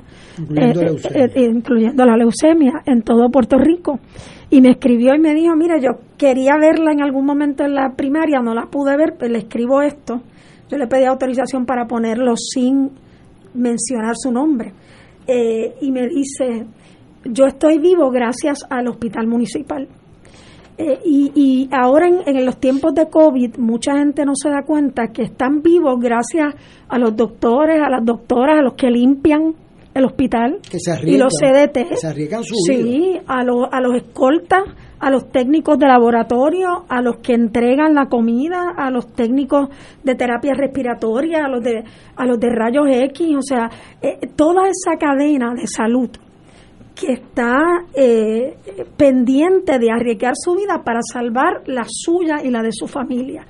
Eh, y en ese sentido yo, habiendo sido paciente en un momento de mi vida, estuve 28 días, tú lo sabes, hospitalizada en el año 2000, eh, sé lo importante que es para alguien, sobre todo una madre un padre, tener la capacidad de entrar a un hospital eh, y por eso yo creo en el, eh, el seguro de salud universal eh, y creo en la salud como un derecho. Entrar a un hospital sin pensar, yo tendré los chavos para pagar esto.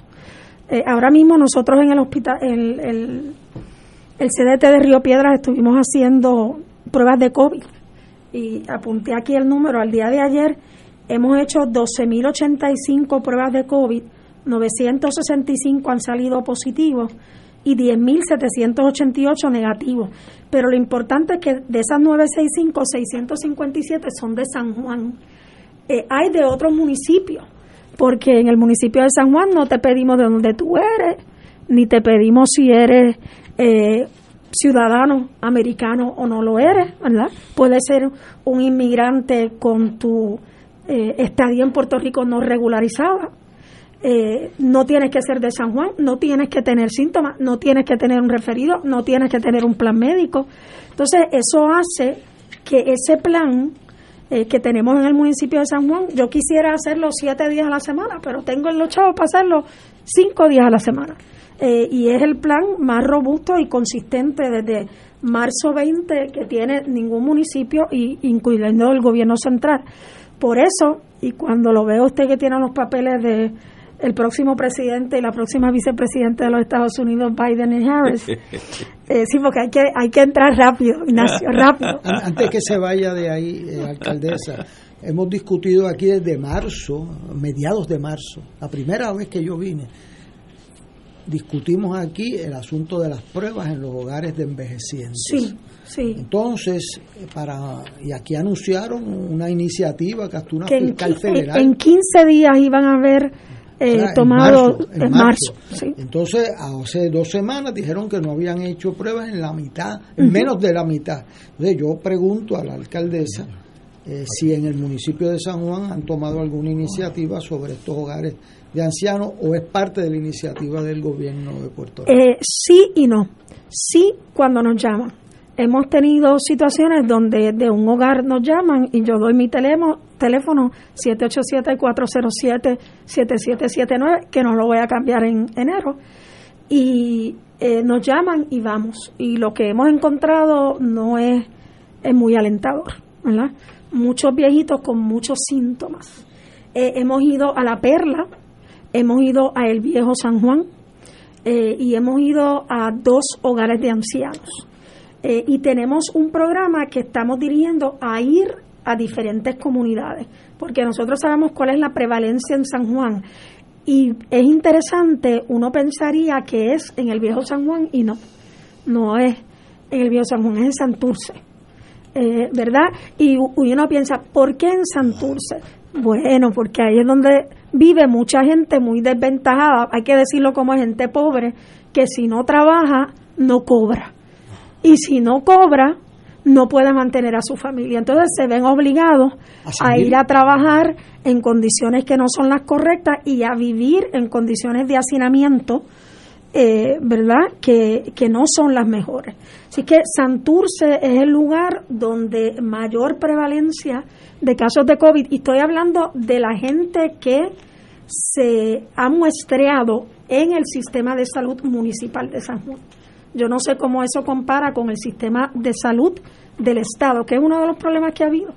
Eh, y, una cosa en que, la que hay que insistir es que cuando llegue la vacuna y sea segura, no esta locura de Donald Trump, cuando llegue la vacuna y se asegura sea accesible y libre de costo para todo el mundo porque no se vale que el que tenga plan médico sea el primero que la pueda pagar eh, porque tiene un copago o sin copago, versus eh, el que no toma, versus el que no tiene el que no tiene plan médico. Así es que eh, de, eso es de lo que se trata, de, establecer unos sistemas que busquen soluciones permanentes a problemas recurrentes. Eh, y, el sistema de salud de San Juan, eh, tengo que decir, se compara con cualquier hospital privado, igual que el CDT de Río Piedra, que lo inauguramos otra vez en octubre del 2016. y de hecho, personal de hospitales privados trabajan en el hospital municipal de San Juan y en el sistema de salud municipal de San Juan. Compañero don Héctor Richard. Cuando comenzó y Héctor Luis estaba hablando de, lo, de la vida después de ser alcalde o alcaldesa, usted mencionó que iba a trabajar. ¿En qué va a trabajar? Pues mira, no, no sé. Eh, tengo varias ofertas, tengo ofertas de universidades para que vaya a dar un curso y a la misma vez escribir un libro, eh, porque el, y, yo sé lo que va a empezar a pasar, eh, manejar un municipio en crisis es mucho más que recoger los escombros. Y el que quiera decir Carmen Yulín falló en eso, pues Carmen Yulín falló en eso. Pero hay muchas cosas que se hicieron en San Juan y que todavía se hacen la crisis de la pandemia que ya le expliqué, la crisis de la gente que tiene hambre en este país. Eh, en San Juan nosotros terminamos repartiendo un total de 348.191 almuerzos entre Early Head Starts y Head Starts del municipio y 38.118 compras. Tenemos mil compras ahora mismo guardadas por si viene un huracán, poder tener ya eh, las lecciones esas aprendidas de mi María, pero tengo esa posibilidad, hay una posibilidad de ir a trabajar eh, en el gobierno de los Estados Unidos, hay eh, posibilidad de ir a trabajar en la empresa privada en los Estados Unidos, he tenido varios acercamientos aquí de empresas privadas para hacer consultoría, eh, sobre todo lo que tiene que ver con la relación del gobierno federal y esas empresas privadas, así es que hay, hay, hay taller, hay taller, hay taller. Lo que yo no sé todavía, uh, Richard, es si yo debo tomarme uno o dos años para eh, eh, desintoxicarme del día a día de la política partidista o si debo tener un trabajo que me vincule de alguna forma a lo que va a seguir pasando en el pueblo de Puerto Rico o si debo tomar un rumbo totalmente distinto. Eso te, admito que no me he sentado a pensarlo. Algunos días pienso que sí, que debería permanecer de alguna manera vinculada. Otros días digo, bueno, hay que darle paso, ¿verdad?, a otra gente que trabajen. Pero yo, yo llevo el país metido en el corazón y donde quiera que vaya, a, algo relacionado a Puerto Rico, creo que voy a terminar. Yo viéndolo desde afuera, siempre he pensado que usted tendría una gran oportunidad en Estados Unidos con el Partido Demócrata y relacionado con los asuntos de Puerto Rico, porque usted tiene la cultura para manejarse en Estados Unidos, para manejarse aquí, eh, domina los dos idiomas a perfección. Eh, estuvo en una cuna muy interesante que es Boston, eh, ahí estuve yo también. Así que yo creo que, que, hay mucho por hacer, que usted tiene un gran potencial, eh, que no necesariamente se define en una candidatura, sino en una relación con Puerto Rico y una relación con el Partido Demócrata. Me parece que es como un natural para usted. No, y, y fíjate, esa es una de las posibilidades, fíjese, perdón, es que... Eh, y, y, pero tiene que ser en una posición que uno pueda ayudar de verdad eh, y que el país perciba que esa ayuda se puede dar indistintamente. Eh, y, y, le digo, por ejemplo, que yo evidentemente espero que gane el Partido Popular, pero que si gana el Partido Nuevo Progresista, se entienda que cuando uno es un funcionario civil en Estados Unidos, yo he sido funcionaria civil servant en el Departamento de la Tesorería. Trabajé eh, allí eh, en los años ochenta y pico. Eh, la gente va a decir, ¿cómo que trabaja en el Departamento de la Tesorería? Sí. uno, uno sabe que uno se debe a la agenda, no a el partido eh, y que esa agenda entonces se convierta en política pública y que esa política pública se tiene que implantar independientemente de quién sea eh, él o la agraciada, ¿verdad?, de, de, los votos del pueblo de Puerto Rico. Pero, pero no hay duda de que yo tengo una afinidad eh, con el Partido Demócrata. Voy a estar participando ahora en la campaña de Verónica Escobar, congresista por Texas. Eh, evidentemente, yo le digo siempre a los demócratas americanos y a los americanos que lo que pasó en Puerto Rico con Donald Trump fue que él practicó el desastre aquí en Puerto Rico.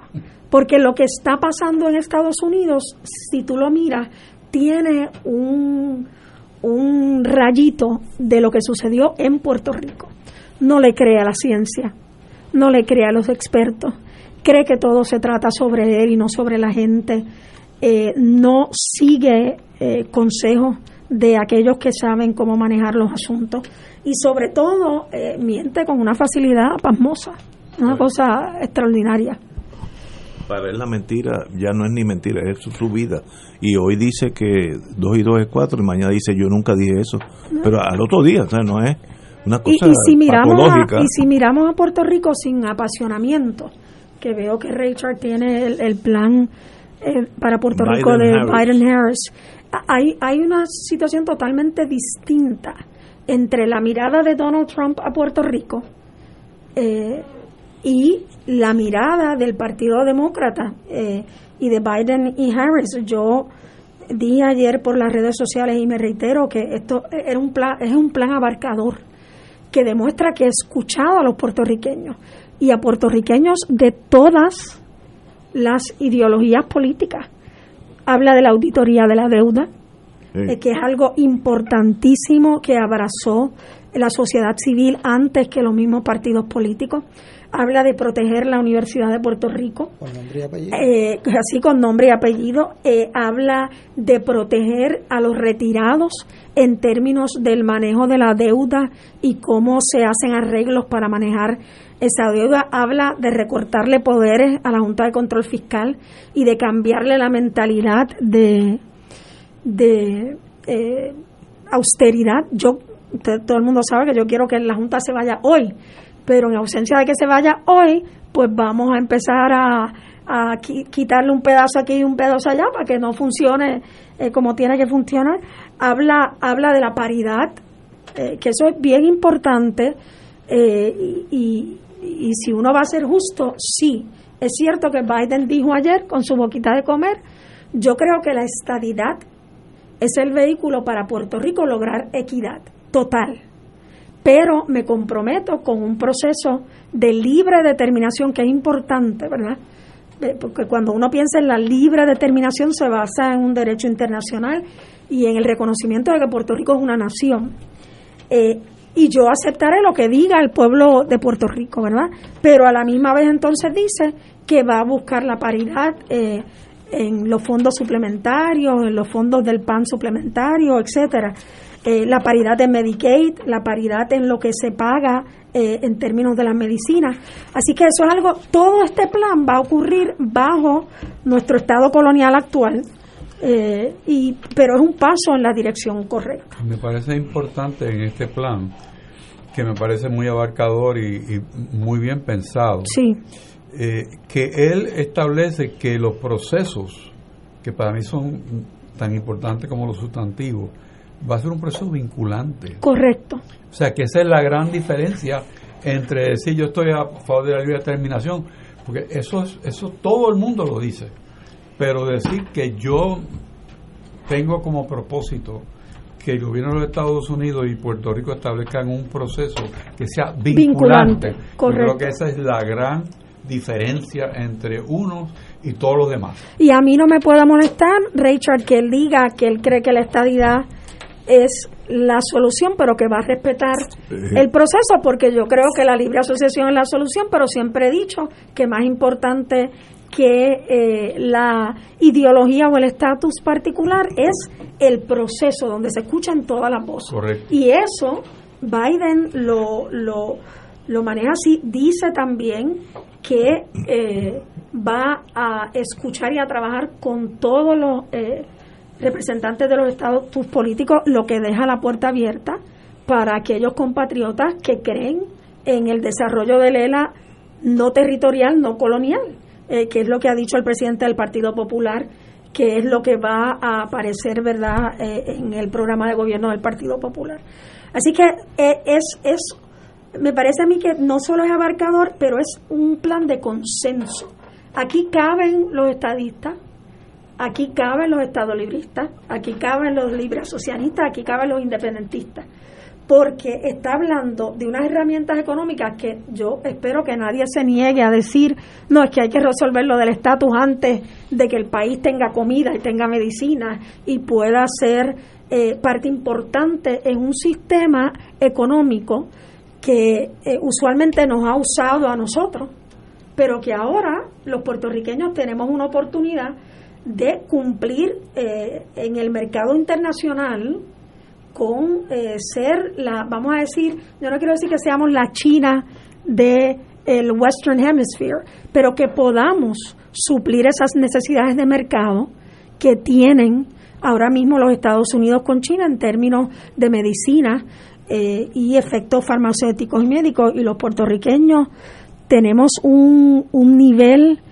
de eh, expertise en términos del trabajo. Aquí la gente, yo no sé cuántos de ustedes saben, eh, pero yo estoy segura que muchos millennials no, que en Puerto Rico, manos puertorriqueñas fueron las que hicieron el ensamblaje de los, eh, los Electronic Circuit Boards de Apolo 14 y de Apolo 13 o 14, siempre me confundo. Eh, así que las manos puertorriqueñas en términos de manufactura y la sofisticación que se necesita ahora son importantes, son de primera. Yo estoy de acuerdo contigo. Hay un señalamiento, eh, yo me leí cuidadosamente la, la plataforma escrita, luego leí las declaraciones. este es el programa, yo era miembro del comité de programa del Partido Demócrata por ocho años y del Partido Popular ya... Eh, eh, en la Junta de Gobierno, ¿verdad? Porque aquí los candidatos se enfrentan cuando venga la Junta a discutir sus programas, que no siempre son muy armoniosas las discusiones. No, no, yo, yo he estado ahí, eso es verdad. Porque los que hacen el programa y los que lo presentan son personas diferentes. Ese programa, yo no he visto un programa más detallado, al eh, hecho con una precisión. ¿De qué programa está? El programa de, Biden, y Harris, que él lo presenta en la Florida porque tal como habíamos predicho aquí, el estado de la Florida, donde hay un, 27 votos un número grande de puertorriqueños, fue decisivo en las elecciones del 2000 y pueden ser decisivos en las elecciones del 2020. Eso no quiere decir que va a ser el decisivo, pero que se percibe como un factor, eh, importante. un factor importante y el programa que ha hecho Biden es un programa eh, de excelencia yo no estoy de acuerdo con todo lo que él pueda pensar personalmente, pero su programa comprometido eh, le brinda una sensibilidad al Partido Demócrata de atender las causas de Puerto Rico. ¿Y cuáles son las causas de Puerto Rico que atienden ahí? Primero que hay que buscar trabajo. O sea, tú no puedes pagar las deudas si no tienes trabajo. No, puedes pagar. o sea, eh, o sea, tú tienes que ir a los elementos críticos. También dice ahí que van a ayudar en dos aspectos que son cruciales. Si tú no mejoras la infraestructura eléctrica en Puerto Rico, a moverte al, y le tratas de poner un impuesto al sol, Dios mío. O sea, tú no, o sea, tú tienes que moverte, y él lo dice ahí, a, energía limpia. Lo dice por nombre y apellido, porque nosotros hoy no estamos competitivos. ¿Qué, qué es, Héctor Luis? Parte de ese insumo eh, progresista, progressive, que se le dice en Estados Unidos, de esa energía verde. Y ahí es donde hay una conexión, a mí me parece muy buena, entre el proyecto de Nidia Velázquez y Alexandria Ocasio Cortés y que eh, sea vinculante y lo que se compromete Biden, que como dice Richard, por primera vez un presidente dice que haya un proceso vinculante. Bueno, no es la primera vez. En el caso del 89, pasa que tú estabas en high school. Yo, estaba, yo era muy joven, muy joven. Este, allá en, en, Filadelfia, por allá perdida. Este, eh, se hizo un proceso vinculante. Por eso fue que se colgó, porque el proyecto de, de que había en el Senado de Estados ah, Unidos bueno, de Johnston y, sí, y del correcto. presidente Bush, por, por, eso fue que se colgó. Correcto. Porque no querían vincularse, aceptar la estadidad y se empató la votación y se colgó. Eh, o sea que no es la primera vez, pero es una afirmación muy valiosa. Él tiene derecho a su opinión. Yo creo que esto es un proyecto eh, que hay que leerlo. O sea, yo no he visto, es más, hoy por hoy los, eh, los programas de los partidos políticos en Puerto Rico no tienen la precisión que tiene no, Biden y, y Harris con Puerto Rico. Y es, y es bueno, también. A mí no me alegra mucho de, de, de decirlo, decirlo, ¿verdad? Porque eso demuestra eh, elevo a uno y bajo al otro. Pero hoy, el programa que ha hecho Biden y Harris es uno de excelencia en términos de, de contenido y redacción. Y es uno que reconoce dos cosas que a mí me parece importante. Digo, eh, a veces a mí me preguntan en, en Estados Unidos que si es, is it personal that you want Donald Trump out of the White House. O sea, esto en, es personal en para el caso usted. mío sí. Y yo le digo, sí es personal. y le voy a decir porque es personal. El domingo, de domingo para lunes, entró María y devastó a Puerto Rico y todavía, todavía el dinero no ha llegado o el que ha llegado no se ha repartido. Todavía hay sobre 200 mil casas. O sea, esto es desastroso. Eh, hoy, ayer decían los alcaldes populares, hoy salió en las noticias, pero lo han dicho también alcaldes del Partido Nuevo Progresista, que el dinero no les llega, que la Junta de Control Fiscal, a estos 10 alcaldes que están en este programa piloto de suicidio municipal, porque lo que hace es que le dice al alcalde cómo en cinco años usted va a dejar de recibir el fondo de equiparación, que lo que quiere decir en municipios pequeños es que usted tiene que cerrar su municipio. Eso le pasa al, al compañero alcalde de Comenío. Pero una de las cosas bien importantes... Explica un poquito, o sea... Lo que es el fondo de equiparación. Claro, porque tú no okay. puedes decirle a la gente lo que es el fondo de equiparación, porque todo el mundo no sabe que el fondo de equiparación es que las ciudades más eh, más grandes en población. Eh, eh, se hace un fondo que equipara los ingresos por, por en, en, buena parte con justicia, porque la gente de Comerío viene a comprar en Plaza de América y pagan el, el, impuesto que tanto Yulín y yo, pues entonces... Para que tengan para que tengan una idea, usted imagínese que es una alcancía donde todo el mundo en la casa echa un pedacito de lo que se gana, ¿verdad? ¿Por qué? Porque todo el mundo en esa casa contribuye. Habemos ocho ciudades grandes o medianas eh, eh, 11 eh, en un momento dado, que entonces, por ejemplo, el municipio de San Juan recibe del CRIM algunos 124 millones de dólares. Todo el mundo dice, wow, 124 millones.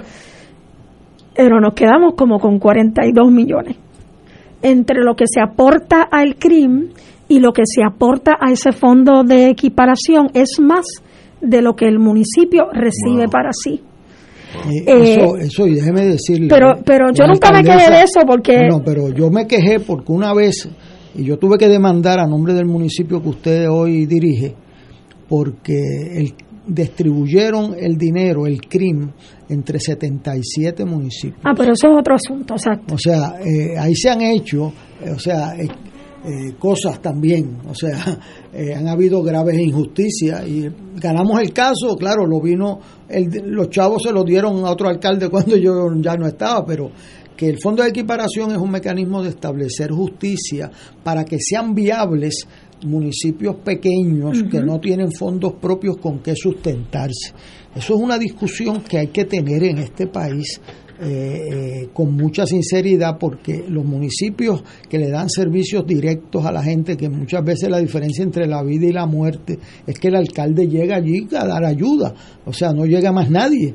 Esos municipios económicamente no son autosustentables. No, Esa no es son, una realidad no eh, económica. Hay veces que hay compañeros alcaldes que, que, que, no les gusta que uno ve, pero es que esa es la realidad. Entonces, pues tú tienes que poner todas las cartas pero en la fíjate, mesa. Héctor Luis, ahí, ahí yo, yo difiero de ti. Yo sí me, me quejé de que el municipio de San Juan, por ser el más grande, de los 164 a veces 167 millones, que todos los 78 municipios contribuyen a la tarjeta de salud, el municipio de San Juan, teniendo el 10%, paga 64 de los 164 millones. Wow. Ahí te dieron un tumba, ahí te dieron un tumba. 64 de los 164 Yo me millones. eximí de la ley. Cuando eso vino, yo fui primero donde Hernández Colón y le dije, mire, deme los mismos fondos de salud que le da usted a Bayamón.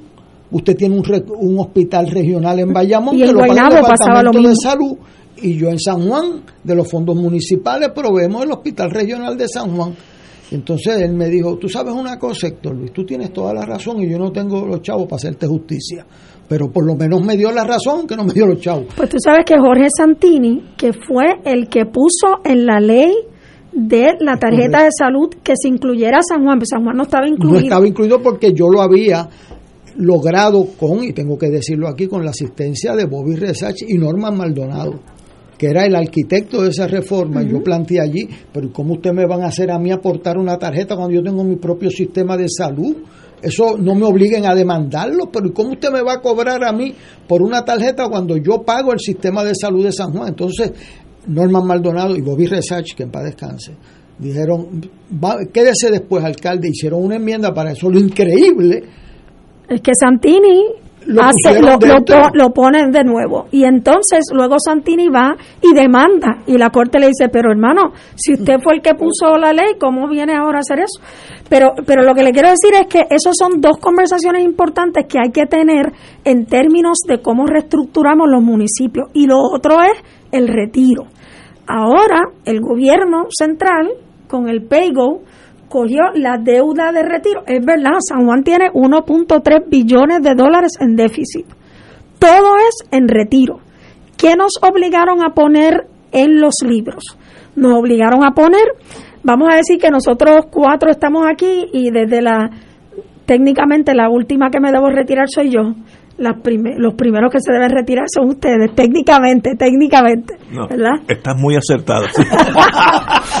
Y entonces me dijeron... No se sonrió, o sea, no, Me- que el testigo no se sonrió. me dijeron, me dijeron, Carmen Yulín, tú tienes que poner todo lo que tú hubieses pagado de ahora hasta que se muera el que está recibiendo la pensión y de ahora hasta que se muera el último empleado municipal hasta que tú pagues esa pensión en 30 o 40 años. Esos son 1.3 billones de dólares en el municipio de San Juan.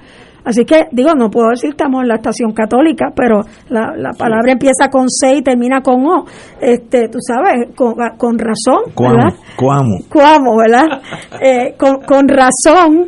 Así que eh, esos sistemas ten- tenemos, tenemos que mirarlos para ver cómo uno produce gobiernos en esa estructura de gobierno que son los que le responden a los municipios. La alcaldesa de Loíza no tiene a nadie de recursos naturales vigilantes que le recojan la playa de Loíza, porque con la ley 7 se lo fututearon. Eh, así es que eh, eso eso sucede en muchas ocasiones municipios populares o PNP, eso no tiene ninguna importancia. Y a mí me parece que, no, no para stay on message, pero una de las cosas que hace el, el programa detallado y abarcador de, de Biden-Harris es que mira esa estructura de gobierno y viene a poner los recursos donde está la necesidad. Por eso es que dice que le va a condonar los casi 300 millones de dólares en préstamos que tomaron los, creo que eran 73 municipios, a FEMA, porque uno podía tomar unos préstamos no, no para cuestiones eh, obra permanente, eh, a un 2%, y eso entre esos municipios llegan a casi 297, casi 300 millones de dólares, ¿y quién lo va a condonar? Y todo eso es importante para darle oxígeno a los municipios del país. Tenemos que ir a una pausa, amigos. Nos hemos brincado dos pausas, pero está demasiado interesante. Vamos a una pausa y regresamos con Fuego Cruzado. Esto es Fuego Cruzado por Radio Paz 810 AM. Mami, Bendición, Abu. Vecinos, pronto, Muy pronto. te llegará una tarjeta. con la que podrás seguir gozándote la vida. Una tarjeta que te cuidará aún más. Una tarjeta con la que podrán seguir felices y tranquilos. Te quiero saludable, mami. Te me cuidas, abuelo. Abrazo. Tu familia y Triple S Advantage, una gran red. Pronto. Fuego Cruzado está contigo en todo Puerto Rico. Bienvenidos a su programa preferido. Les presento a Mateo y a Melquiades, gemelos, pero totalmente opuestos. Mateo vela por su salud y Melquiades vela por su bolsillo. Solo MMM los complace. Pendientes. Todos los jueves Radio Paz y la Administración del Seguro Social te ofrecen un espacio informativo para orientarte y aclarar tus dudas sobre los derechos, requisitos y obligaciones para poder disfrutar de sus beneficios. Plantea tus preguntas por el 787-300-4982 y conoce antes que nadie los detalles concernientes a cambios y nuevas regulaciones, escuchando todo sobre Seguro Social con Víctor Rodríguez los jueves de 2 a 3 de la tarde por Radio Paz 810. Fuego Cruzado, el programa de más credibilidad en la radio puertorriqueña, es ahora la tribuna abierta de análisis noticioso, con diversas perspectivas que exploran el trasfondo de lo que acontece a diario y cómo nos afecta. Escucha Ignacio Rivera y sus panelistas invitados de lunes a viernes en Fuego Cruzado en transmisión diferida a las 10 de la noche por Oro 92.5 FM. En Radio Paz 810 AM agradecemos las contribuciones de nuestros oyentes recibidas a través de ATH Móvil durante esta larga cuarentena, que nos ha permitido mantenernos en el aire a pesar de la difícil situación económica que nos ha golpeado duramente. Permanecemos a flote, pero cada vez es más cuesta arriba la misión de seguir operando este ministerio radial al servicio de nuestros hermanos en la fe y nuestra iglesia. Ahora más que nunca necesitamos de tu solidaridad. Entrando a la aplicación ATH móvil de la siguiente manera. Paso número uno, marca Pay Business. Paso 2, busca Radio Paz 810. Número 3, escribe la cantidad del donativo. Y número 4, presiona enviar. Muchas gracias por tu ayuda y mil bendiciones ahora y siempre.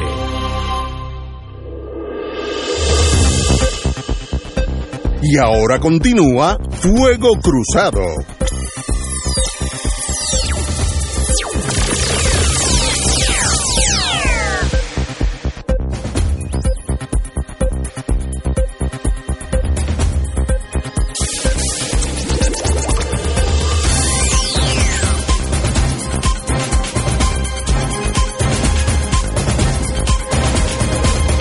Regresamos amigos y amigas, como indicara anteriormente, estamos con la señora alcaldesa de San Juan, mirando hacia el futuro.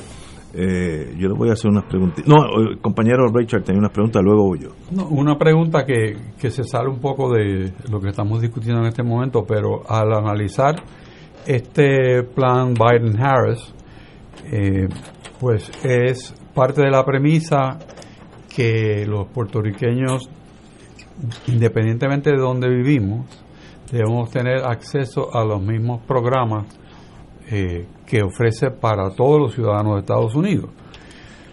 Pero eso, eso lleva a algo que no está articulado y siempre eh, yo tengo mis ideas, pero me gustaría ver su reacción. ¿Por qué a los Estados Unidos le conviene que Puerto Rico sea parte de o esté asociado con los Estados Unidos? ¿Cuál? Porque ese matrimonio yo lo veo que aquí todo el mundo quiere por razones diferentes, pero yo nunca he escuchado así articulado por qué realmente Estados Unidos necesita a Puerto Rico. Podemos buscar razones históricas, unas que se desvanecieron, otras que yo personalmente tengo, pero me gustaría escuchar su, su Yo, reacción. Obviamente mi reacción a eso es la reacción de alguien que no cree en la estabilidad. Eh, yo no creo que Estados Unidos eh, necesita a Puerto Rico, pero sí creo por mi interacción con eh, senadores, congresistas, gobernadores, eh, candidatos distritales y, de algunos estados, ¿verdad? Que en este momento Puerto Rico deja de ser ese asterisco en la conversación. Si Donald Trump le hizo un favor, y, yo lamento decirlo de esa manera, ¿verdad? Un favor al pueblo de Puerto Rico es que eh, Donald Trump le demostró al mundo lo que pasa cuando uno es una colonia y cuando uno está ante un presidente que es inhumano, indecente, racista, eh, que discrimina, ¿verdad? Un patán. Eh, déjame decirte cómo en realidad me siento sobre Donald Trump.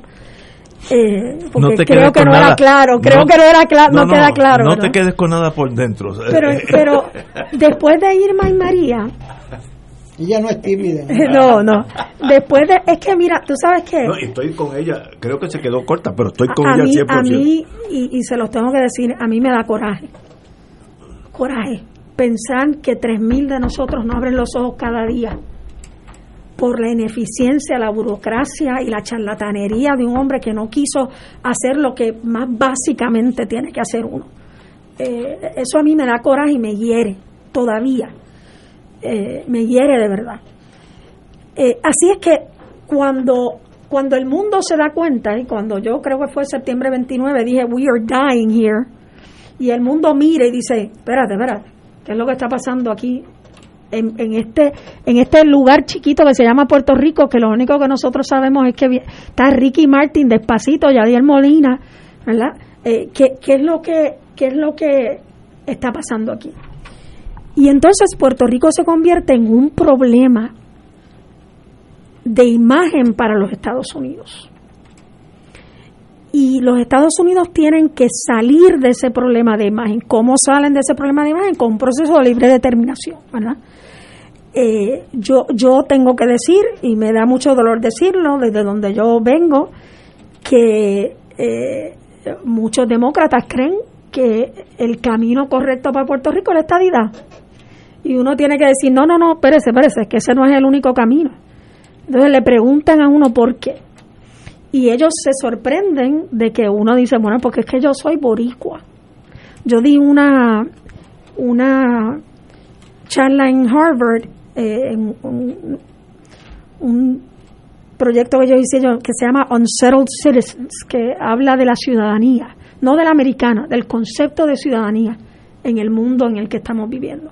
Y comencé diciendo, y los ojos abrían, yo soy a Puerto Rican national, o sea, yo soy puertorriqueña, esa es mi nacionalidad, and a U.S. citizen, y una ciudadana americana.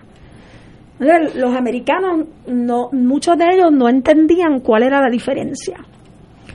Eh, pero había un grupo de personas internacionales. Decía, por ejemplo, usted es francés y se naturalizó y se convirtió en ciudadano americano, no deja de ser francés, por eso, o usted es canadiense.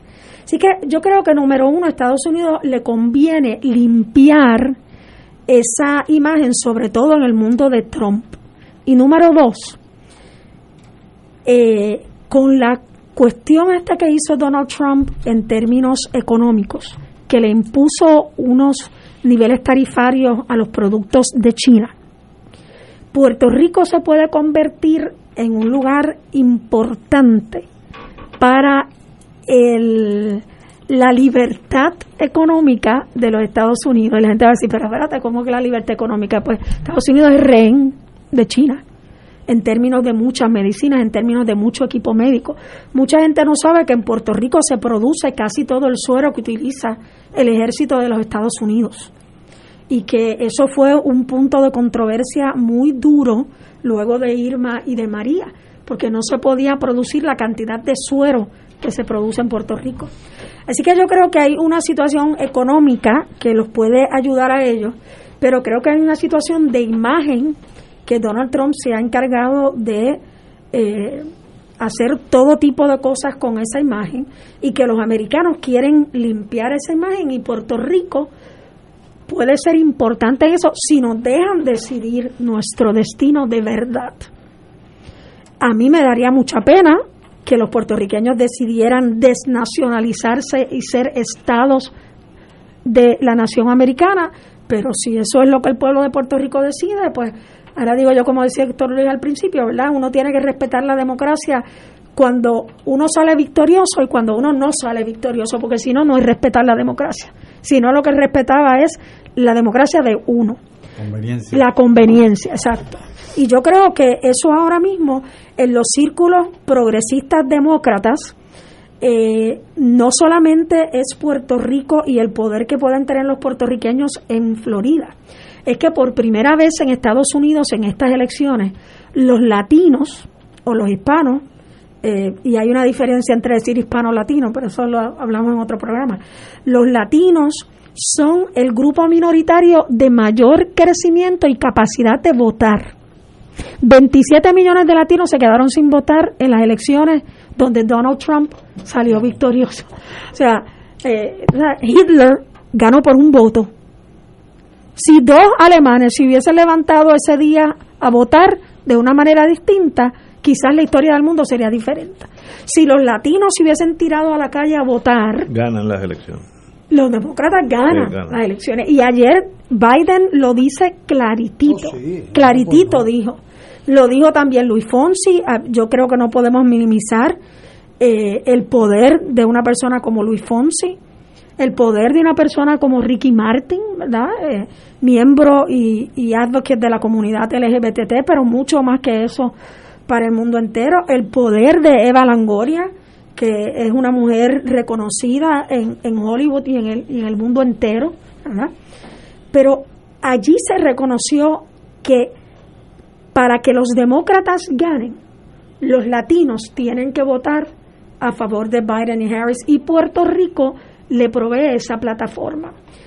Yo, yo creo que para qué Estados Unidos necesita a Puerto Rico eh, yo creo que para finalmente para demostrar que no son un imperio, que no quieren tener una colonia y que van a asumir la responsabilidad que uno tiene que asumir cuando invadió un país, eh, trató de la gente naranja en Puerto Rico, trató la píldora contraceptiva en Puerto Rico, cuando se le inyectaban células a los puertorriqueños cancerosas para ver cómo era que reaccionaban, ¿verdad? Esas atrocidades que comete la gente en nombre de lo que ellos quieren, que no tiene nombre, eh, eh, es el momento de que la dignidad del puertorriqueño, y si usted mira, a mí me parece bien importante porque dice los puertorriqueños merecen ser tratados con respeto y dignidad. Esa es una de las partes que habla continuamente, el título, continuamente. Y eso eh, ese reconocimiento es importante porque al hablar de la dignidad de los puertorriqueños, los demócratas están hablando de la dignidad de los latinos. Esta atrocidad de que están cogiendo a las mujeres en los campamentos de ICE y le están haciendo histerectomía forzada, eh, forzosa. Pero hubo un momento en Puerto Rico que se le hacían histerectomías a las mujeres que no tenían cierto nivel intelectual, ¿verdad? Eh, así que eh, eh, eso es algo que ahora viene a volver a traer otra vez a menos de 50 días de las elecciones, cuáles son las atrocidades que se cometen en esos campos de concentración en donde se están poniendo a los latinos. Y, y yo honestamente creo que una de las cosas que Biden y Harris tienen que también hablar es de cómo se hace una vinculación distinta a Estados Unidos, a Latinoamérica y al Caribe.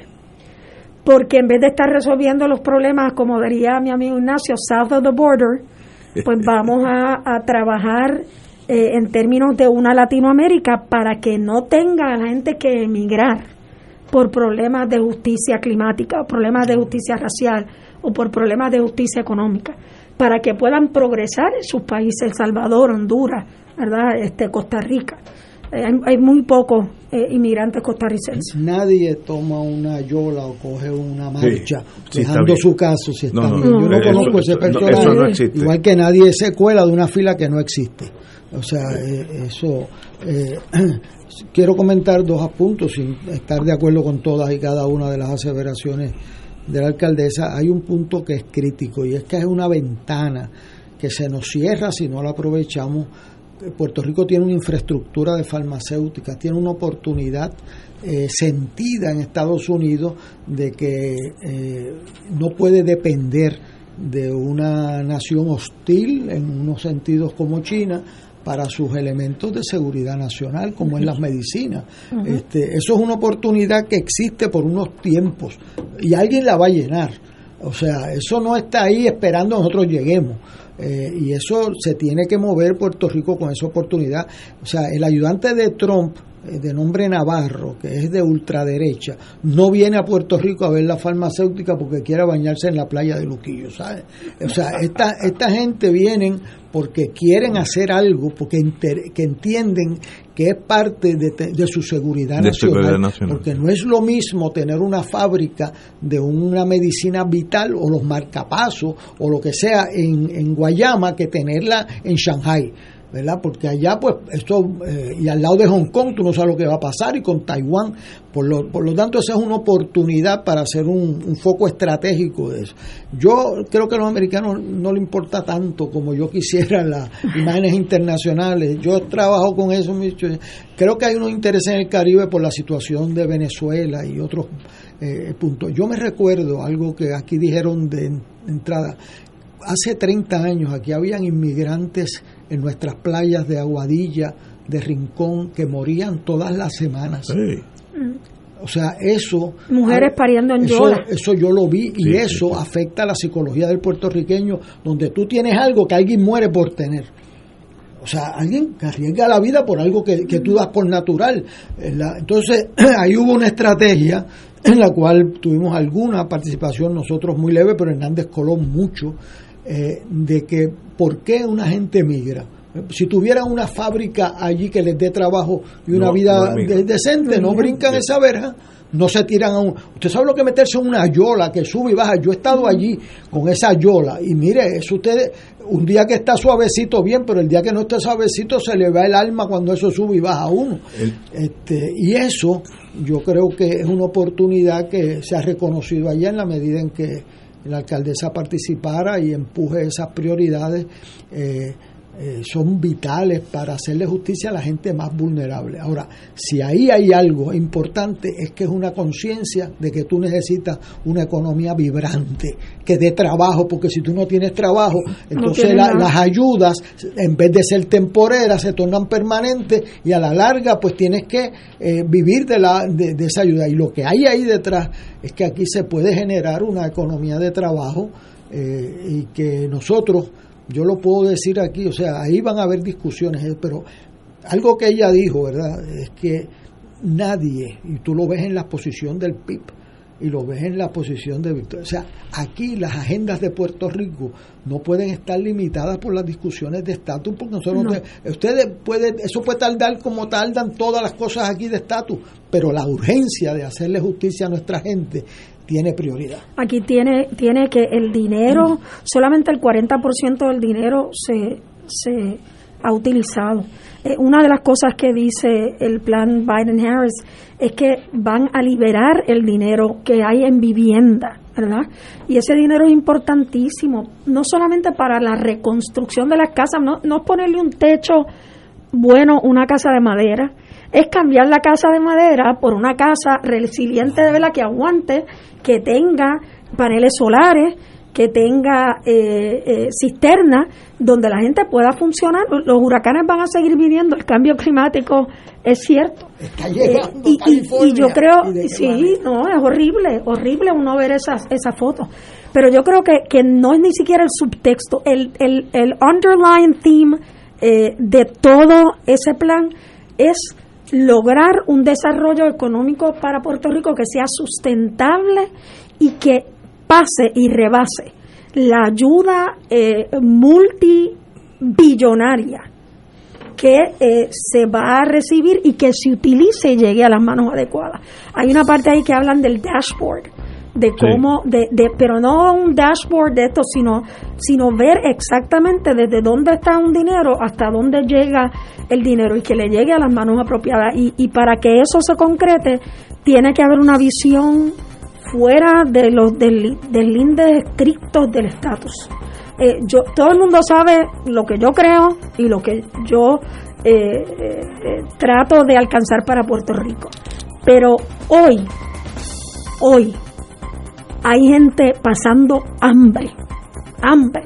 Textos que yo les pueda enseñar de líderes comunitarios, alcaldesa, me puedo dar 15 compritas. Y eso le parte el alma a uno. Cuando llega la gente y dice, yo no tengo dinero para comer. Y uno dice, no, que eso no puede estar pasando. Y, y pasa. Sí. Semana tras semana tras semana, desde abril hasta agosto, nosotros repartimos comidas para familias enteras por la semana entera y volvíamos a las mismas familias a la semana siguiente.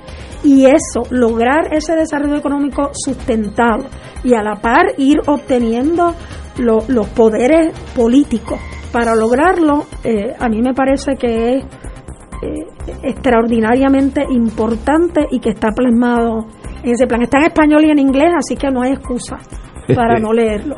Señora alcaldesa, tenemos que dejarlo porque ya son las 7, 19 horas para que Héctor Luis eh, la entienda. Eh, un privilegio tenerla aquí, de verdad que siempre es como un rayo de luz y de esperanza, así que le deseamos lo mejor. No, y cuando quieran, porque hay muchas cosas No, que de- pasan allá Sí, que no discutimos aquí. volverá porque de verdad que su, su personalidad y su entrenamiento eh, vale la pena oírla.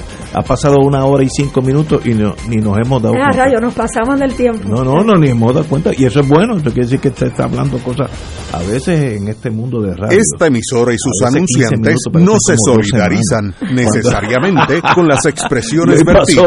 Gracias- gracias a ustedes por la Un privilegio invitación. tenerla aquí y la felicitamos nuevamente. Y el, y el domingo 20, no se olviden de los 3.000 que no están. Ah, ¿verdad que eso ya? Este domingo. de Yulina. Va. A que se nos murieron fueron a nosotros. Señores, Como tenemos que irnos. entendían que era-